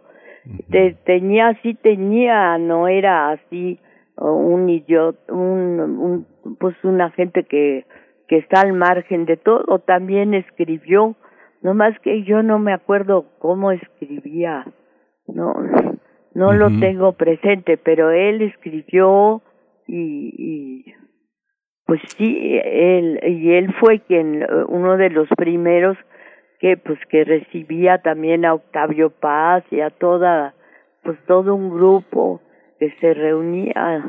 Sí. ¿Tú te acuerdas, eh, Elena, de, este... Eh, eh, Archibaldo Burns empezó a escribir sus memorias y las tituló Botafumerio. ¿Te acuerdas que la publicó? Ese libro bastante grueso lo publicó Nueva Imagen y bueno, por supuesto se perdió entre los libros de, de usado. Pero hay un momento, hay un momento en la novela que es muy interesante porque después de su estancia en el hospital, tú te das cuenta de un personaje que entiende a las mujeres. Dices eh, en este concierto en el que lo retratas en Bellas Artes, escuchando la, la flauta mágica, que justamente su mirada había cambiado, se había desensimismado y, se, y transformaba a las mujeres que conocía en, con facetas propias, desconocidas hasta entonces. Le daba fuerza a la verdad y a las, las mujeres eran la única posibilidad de armonía. Es muy interesante reconocer ese diálogo, digamos, entre una clase privilegiada y la, estructura ambiciosa que describes de lo femenino que se le acerca a, bailar apretadas, que quieren bailar una segunda pieza con él. ¿Cómo es esta relación, Elena? Pues, pues fíjate que, ay, pues es que yo no he releído el libro por ahora perdóname, pero yo creo que, que en esa época, bueno, había el mundo risqué, que dicen en francés, el que se atreve, el que se lanza, y ese mundo también inspiró muchísimo a Carlos Fuentes en la región más transparente, ¿no? Y, y había otro mundo, pues que era el mundo de en el que estaba Jorge Portilla, que iban Octavio Paz y Elena tenían un departamento en la avenida Nuevo León y allí pues todo el mundo se sentaba en el piso, en la alfombra y se hacían juegos de palabras y eso de que te pasas un papelito y escribes un, un nombre y eso uh, acercaba mucho a la gente, hacía mucho reír, también hacía mucho pensar y ahí a mí lo que recuerdo que más me conmovió fue la absoluta devoción de Fuentes por paz. Haz de cuenta que se sentaba a los pies de Cristo. Era, era una especie de San Juan. Te, te conmovía de tanto que lo oía, cómo lo veía. Y, y era un mundo en el fondo, en el fondo muy inocente y muy cercano porque toda la gente vivía cerca, llegabas a una casa y a otra con rapidez y todo esto pues se ha perdido esa cercanía y también esa capacidad de de, asombro. Siempre Octavio llegaba un poco tarde porque estaba en la, en la Secretaría de Relaciones Exteriores era el de los mares, acomodaba los mares donde tenían que estar y eso, y entonces llegaba, llegaba y siempre decía, ah, aquí están hirviendo los sesos, y porque jugábamos o porque estábamos allí. El que más recuerdo por su amor a paz es a Fuentes. ¿Qué otras características han cambiado de ese, de ese mundo de entonces, Elena Poniatowska? Un mundo inocente, dices. ¿Cómo ha cambiado aquella sociedad mexicana a la que tenemos y en la que vivimos hoy en día y de la que somos parte? Eh, ¿Qué significaba, por ejemplo, esta relación con la clase alta, con, eh, no necesariamente con Archibaldo Burns, sino en general, en ese imaginario de las clases sociales en un país como aquel? Eh, ¿Qué ha cambiado? ¿Qué, ¿Qué, puedes darnos como testigo de, en estos años de este cambio de México? Bueno, creo que ya en primer lugar ya no hay clase alta, bueno, hay multimillonarios que, que se parapetan, que tienen sus guaruras, ¿no? Hay políticos también multimillonarios, todos corruptos, ¿no? Que también están parapetados y luego pues hay la gente que como nosotros más o menos que ahí va y que lee libros, yo no sé si los multimillonarios lean tanto. Y ya, pero yo me acuerdo que que en una sociedad también un poco snob a, la que entró Octavio Paz porque decían, yo recuerdo una mexicana decía, ah, por, eh, decía, te, te decía por, ah, no, no sé cómo está tal cual persona, pero yo sé que por un surmenage leyó Nervous Breakdown, entonces ponían tres palabras en inglés, dos en francés en su conversación. Así era la clase alta, te decían incluso que leían en francés, que leían en inglés, pero que nunca habían leído en su vida a Rulfo o a Reola, a ninguno.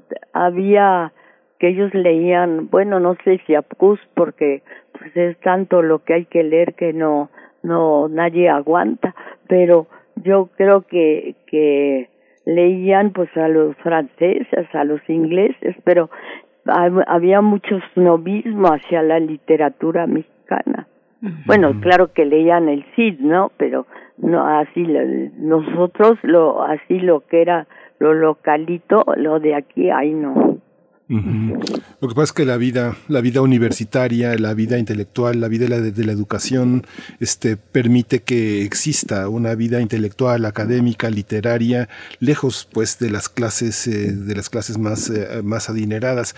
Esta, esta parte que hoy se discute tanto desde, desde, desde el gobierno, el, el propio presidente de la República es muy escéptico sobre el último desarrollo de los grupos, que de alguna manera es lo que sigue después de, de, tu novela, después de Paseo de la Reforma, después de Leonora, lo que, lo que llega son, eh, llegan los años finales de los 70, los 80, los 90, donde hay una nueva generación de intelectuales y, de, y de artistas, de cronistas. Pienso, pienso, bueno, desde los años, desde la, desde la marcha famosa de Jacobo Arbenz, ya tenemos la presencia de José Emilio Pacheco y de Carlos Monsiváis, después tu presencia y la presencia de Vicente Leñero en los años, en los años 60. Pero, ¿cómo es este ambiente intelectual que viene de esos años? ¿Cómo es hoy? ¿Cómo lo vives hoy cuando escuchas tantas cosas sobre el mundo de los medios, sobre el mundo de, los, eh, de las editoriales y el de los intelectuales que a veces se ve tan desdeñosamente desde el poder hoy? Bueno, pues creo que, que Carlos Monsiváis es clave, ¿no? Como lo es este José Emilio Pacheco y José Emilio Pacheco fue generosísimo en la redacción de siempre, pero antes en la redacción de México en la cultura de novedades al lado de Fernando Benítez, él casi reescribía un artículo mal escrito mientras Benítez decía es una porquería hay que tirarlo a la basura y luego agarraba su cesto de la basura de H. Steel, porque todo era de fierro ahí, y tiraba todo a la calle de balderas. Entonces, eh, era gente, José Emilio desde un principio, pues expuso, eh, expuso así como un cielo su, su enorme generosidad y uh, Monsiváis su enorme ironía porque eh, se burlaba desde muy joven de todo, ¿no? Y José Emilio también se burlaba, pero como que escondía su risa detrás de su mano, mientras que, que era muy abierto Monsiváis en sus críticos, y, y Benítez siempre decía, los que fueron mis discípulos, ahora son mis maestros.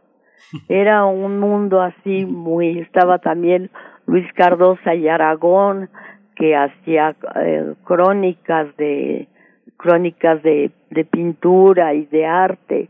Pues era un mundo muy chiquito, ahora es un mundo enorme. la verdad yo ya no no conozco a muy pocos, no no sé lo no hay ninguna no hay cercanía, no hay. Sí me gusta me gusta muchísimo que los jóvenes me llamen o me digan que quieren venir a pero en general ya todo esto pues ya, ya yo ya no podría ni siquiera saber de cómo es ni de qué se trata, pero era como una familia en que eh, se comía en una casa, en otra y se había muchísima risa y mucha alegría y mucho por Monsiváis y gracias a Monsiváis mucho pitorrearse de los demás y, y mucho ir al Billinghausen. En el Billinghausen estaban los llamados divinos, que eran Abel Quesada, José Luis Martínez, ay, pues creo que a veces Benítez, Jaime García Terrés, iban y comían juntos todos los sábados. Y eso era sagrado. era sagrado, era un mundo era un mundo muy chiquito, dices, pues Elena Chiquitito, chiquitito, en donde había pocas mujeres. Eso, allá iba, en un mundo chiquito pues caben pocas personas, ¿no? Y hoy se hace un esfuerzo por, pues, por reivindicar a las mujeres escritoras que no tuvieron pues esos mismos espacios ese, en ese mundo chiquito. ¿Cómo lo ves tú? ¿Cómo ves eh, esas adversidades por las que pasaron mm, tantas y tantas mujeres escritoras que, que, tal vez ya no, no conocemos, ¿no? que seguramente a muchas de ellas no conocemos, se perdieron en esa imposibilidad de publicar, de acercarse a las editoriales? ¿Cómo lo ve una escritora como tú, Elena Poniatowska? Pues yo, pero fíjate que yo no veo eso que tú ves porque yo veo que Guadalupe Dueñas, que era una monja, pues publicaba cada vez que escribía y, y, y a todo el mundo le parecía muy muy guapa incluso era guapa y se tardaba horas en pintarse. Y Josefina Vicens que se vestía de señor con corbata todo y fumaba así como chaco así chacuaco pues todo el mundo le hacía caso todo el mundo la quería. Incluso él la lambisconeaba porque ella estaba cerca del cine y podía y ella te podía dar un guion de cine que te pagaran como 30 millones de pesos. Y entonces yo no veo que hubiera tanto rechazo de las mujeres.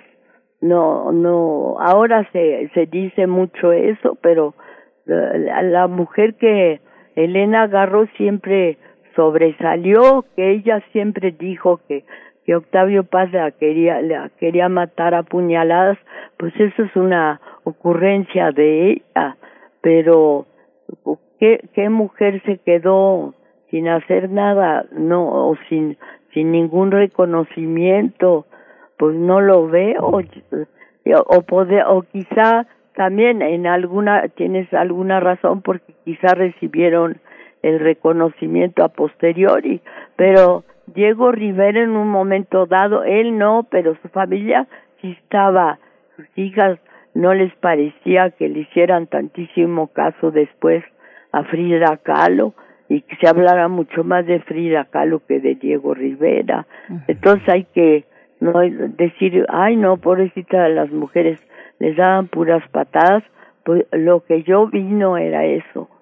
Sí. Bueno, pues Elena, pues te agradecemos mucho esta conversación.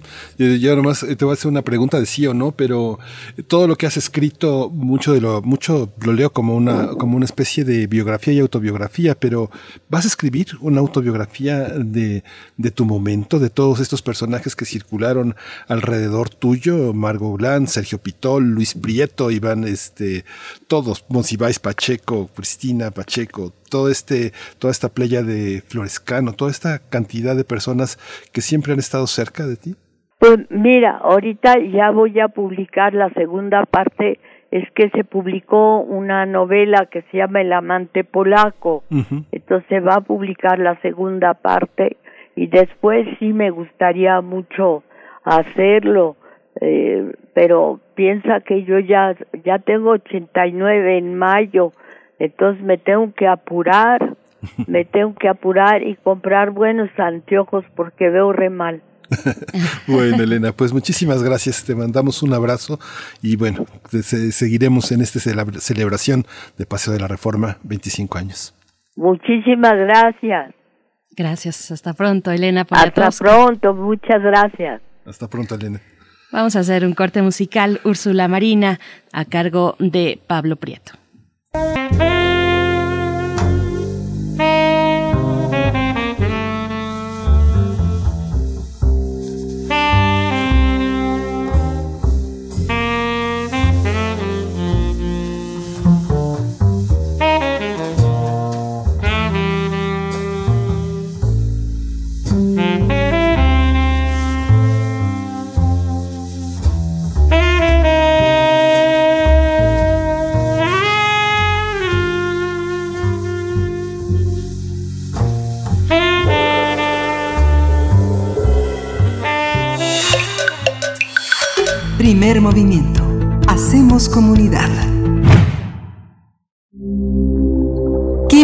Entre nosotros.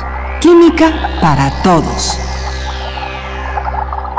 El doctor Plinio Sosa ya nos acompaña a través de la línea aquí para hablar de, en esta ocasión, de El Paladio y las hijas de Atenea. Querido doctor Plinio Sosa, ¿cómo estás? Bienvenido. Muy bien, Berenice. Miguel Ángel, buenos días. Hola, buenos días, doctor Plinio Sosa. Qué gusto. Sí, el paladio es un metal de color blanco acero. Es dúctil y maleable como la plata, pero a diferencia de esta, no se ennegrece en contacto con el aire. En la tabla periódica se ubica en la casilla donde se cruzan la columna 10 y el renglón 5. Esta casilla pertenece al bloque D. El paladio forma parte de un subconjunto de elementos que se distinguen de los demás metales de transición, el grupo del platino. Los demás integrantes de este grupo son el rutenio, el osmio, el rodio, el iridio y el platino.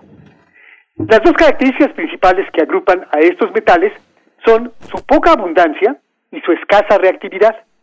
Es por eso que junto con el oro y la plata forman parte de los metales preciosos, ampliamente usados en joyería. Y es por eso también que, junto con los gases nobles, son de los pocos elementos que se pueden encontrar en la naturaleza como sustancias elementales.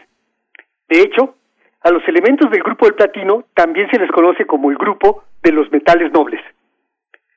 En la naturaleza se puede encontrar formando aleaciones naturales con el oro y con otros metales del grupo del platino.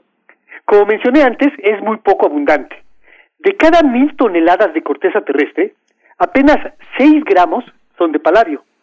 Rusia es el principal productor de paladio con aproximadamente la mitad de la producción mundial. El paladio fue descubierto en Londres en 1802 por William Hyde Wollaston y Smithson Tennant a partir de una muestra de platino.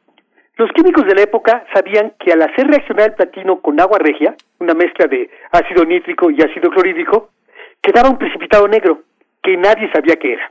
En el residuo negro, Tennant encontró el osmio y el iridio, mientras que en la solución donde mayoritariamente se encontraba el platino, Wollaston descubrió el paladio y el rodio. ¿sí?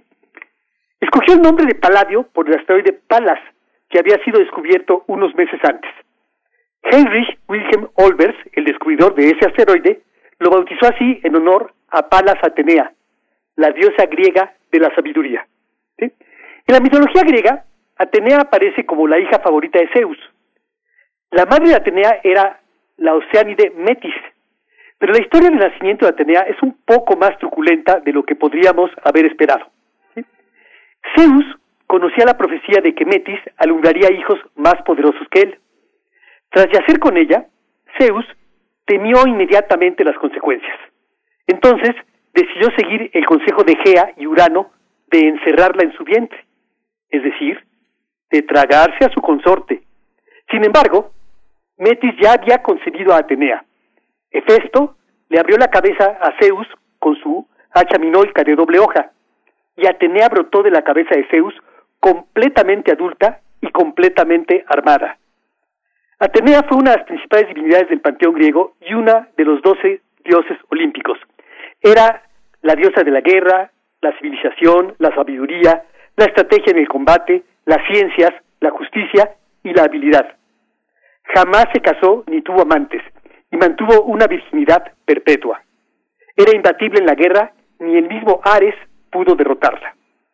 Bien, regresando al paladio, ¿no? Es un elemento muy útil.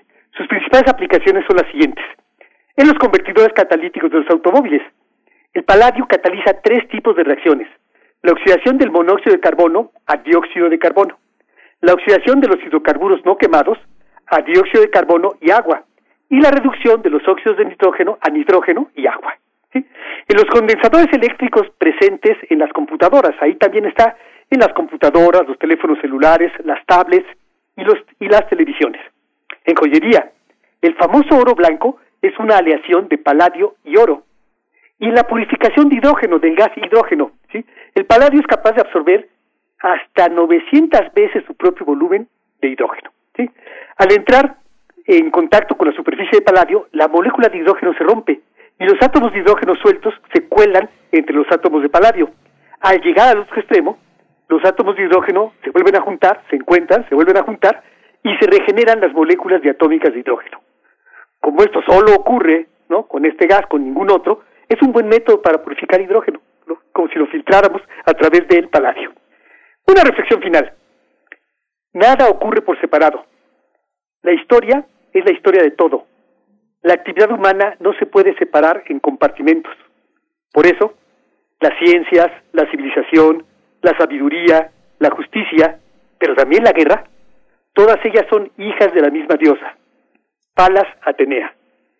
Qué belleza, doctor Plinio Sosa. Pues no se puede separar eh, todo, es una misma historia y es precisamente lo que tú nos compartes o es esa óptica, esa visión tuya eh, que nos compartes atravesando y recurriendo a distintos elementos en torno a cada uno de los elementos químicos, ¿no?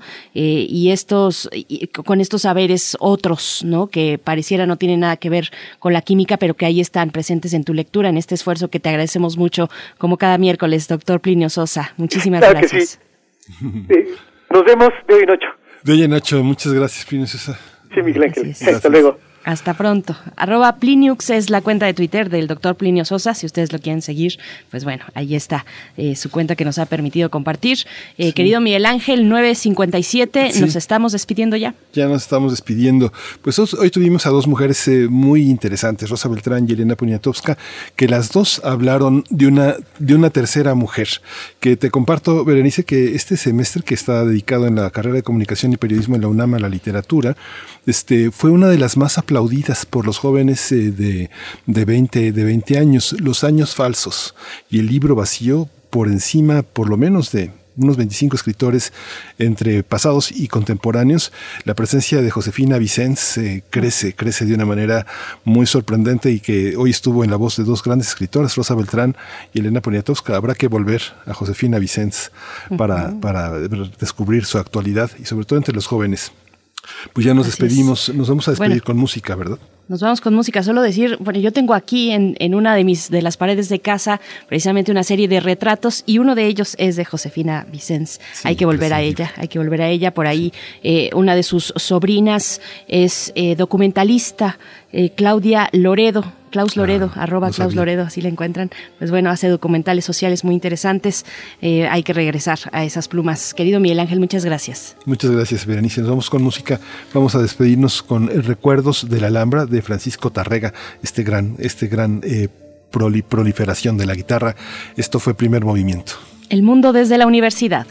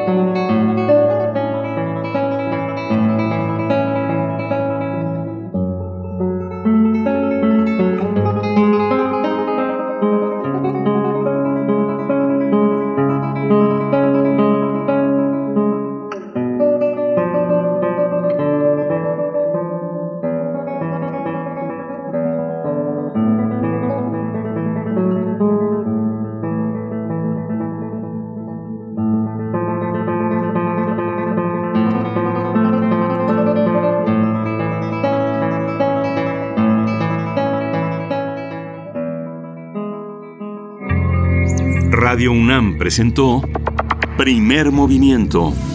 El mundo desde la universidad. Con Berenice Camacho y Miguel Ángel Quemain en la conducción, Frida Saldívar y Violeta Berber, producción. Antonio Quijano y Patricia Zavala, Noticias. Miriam Trejo y Rodrigo Mota, coordinadores de invitados. Tamara Quirós, redes sociales. Arturo González y Socorro Montes, operación técnica. Locución, Tessa Uribe y Juan Stack.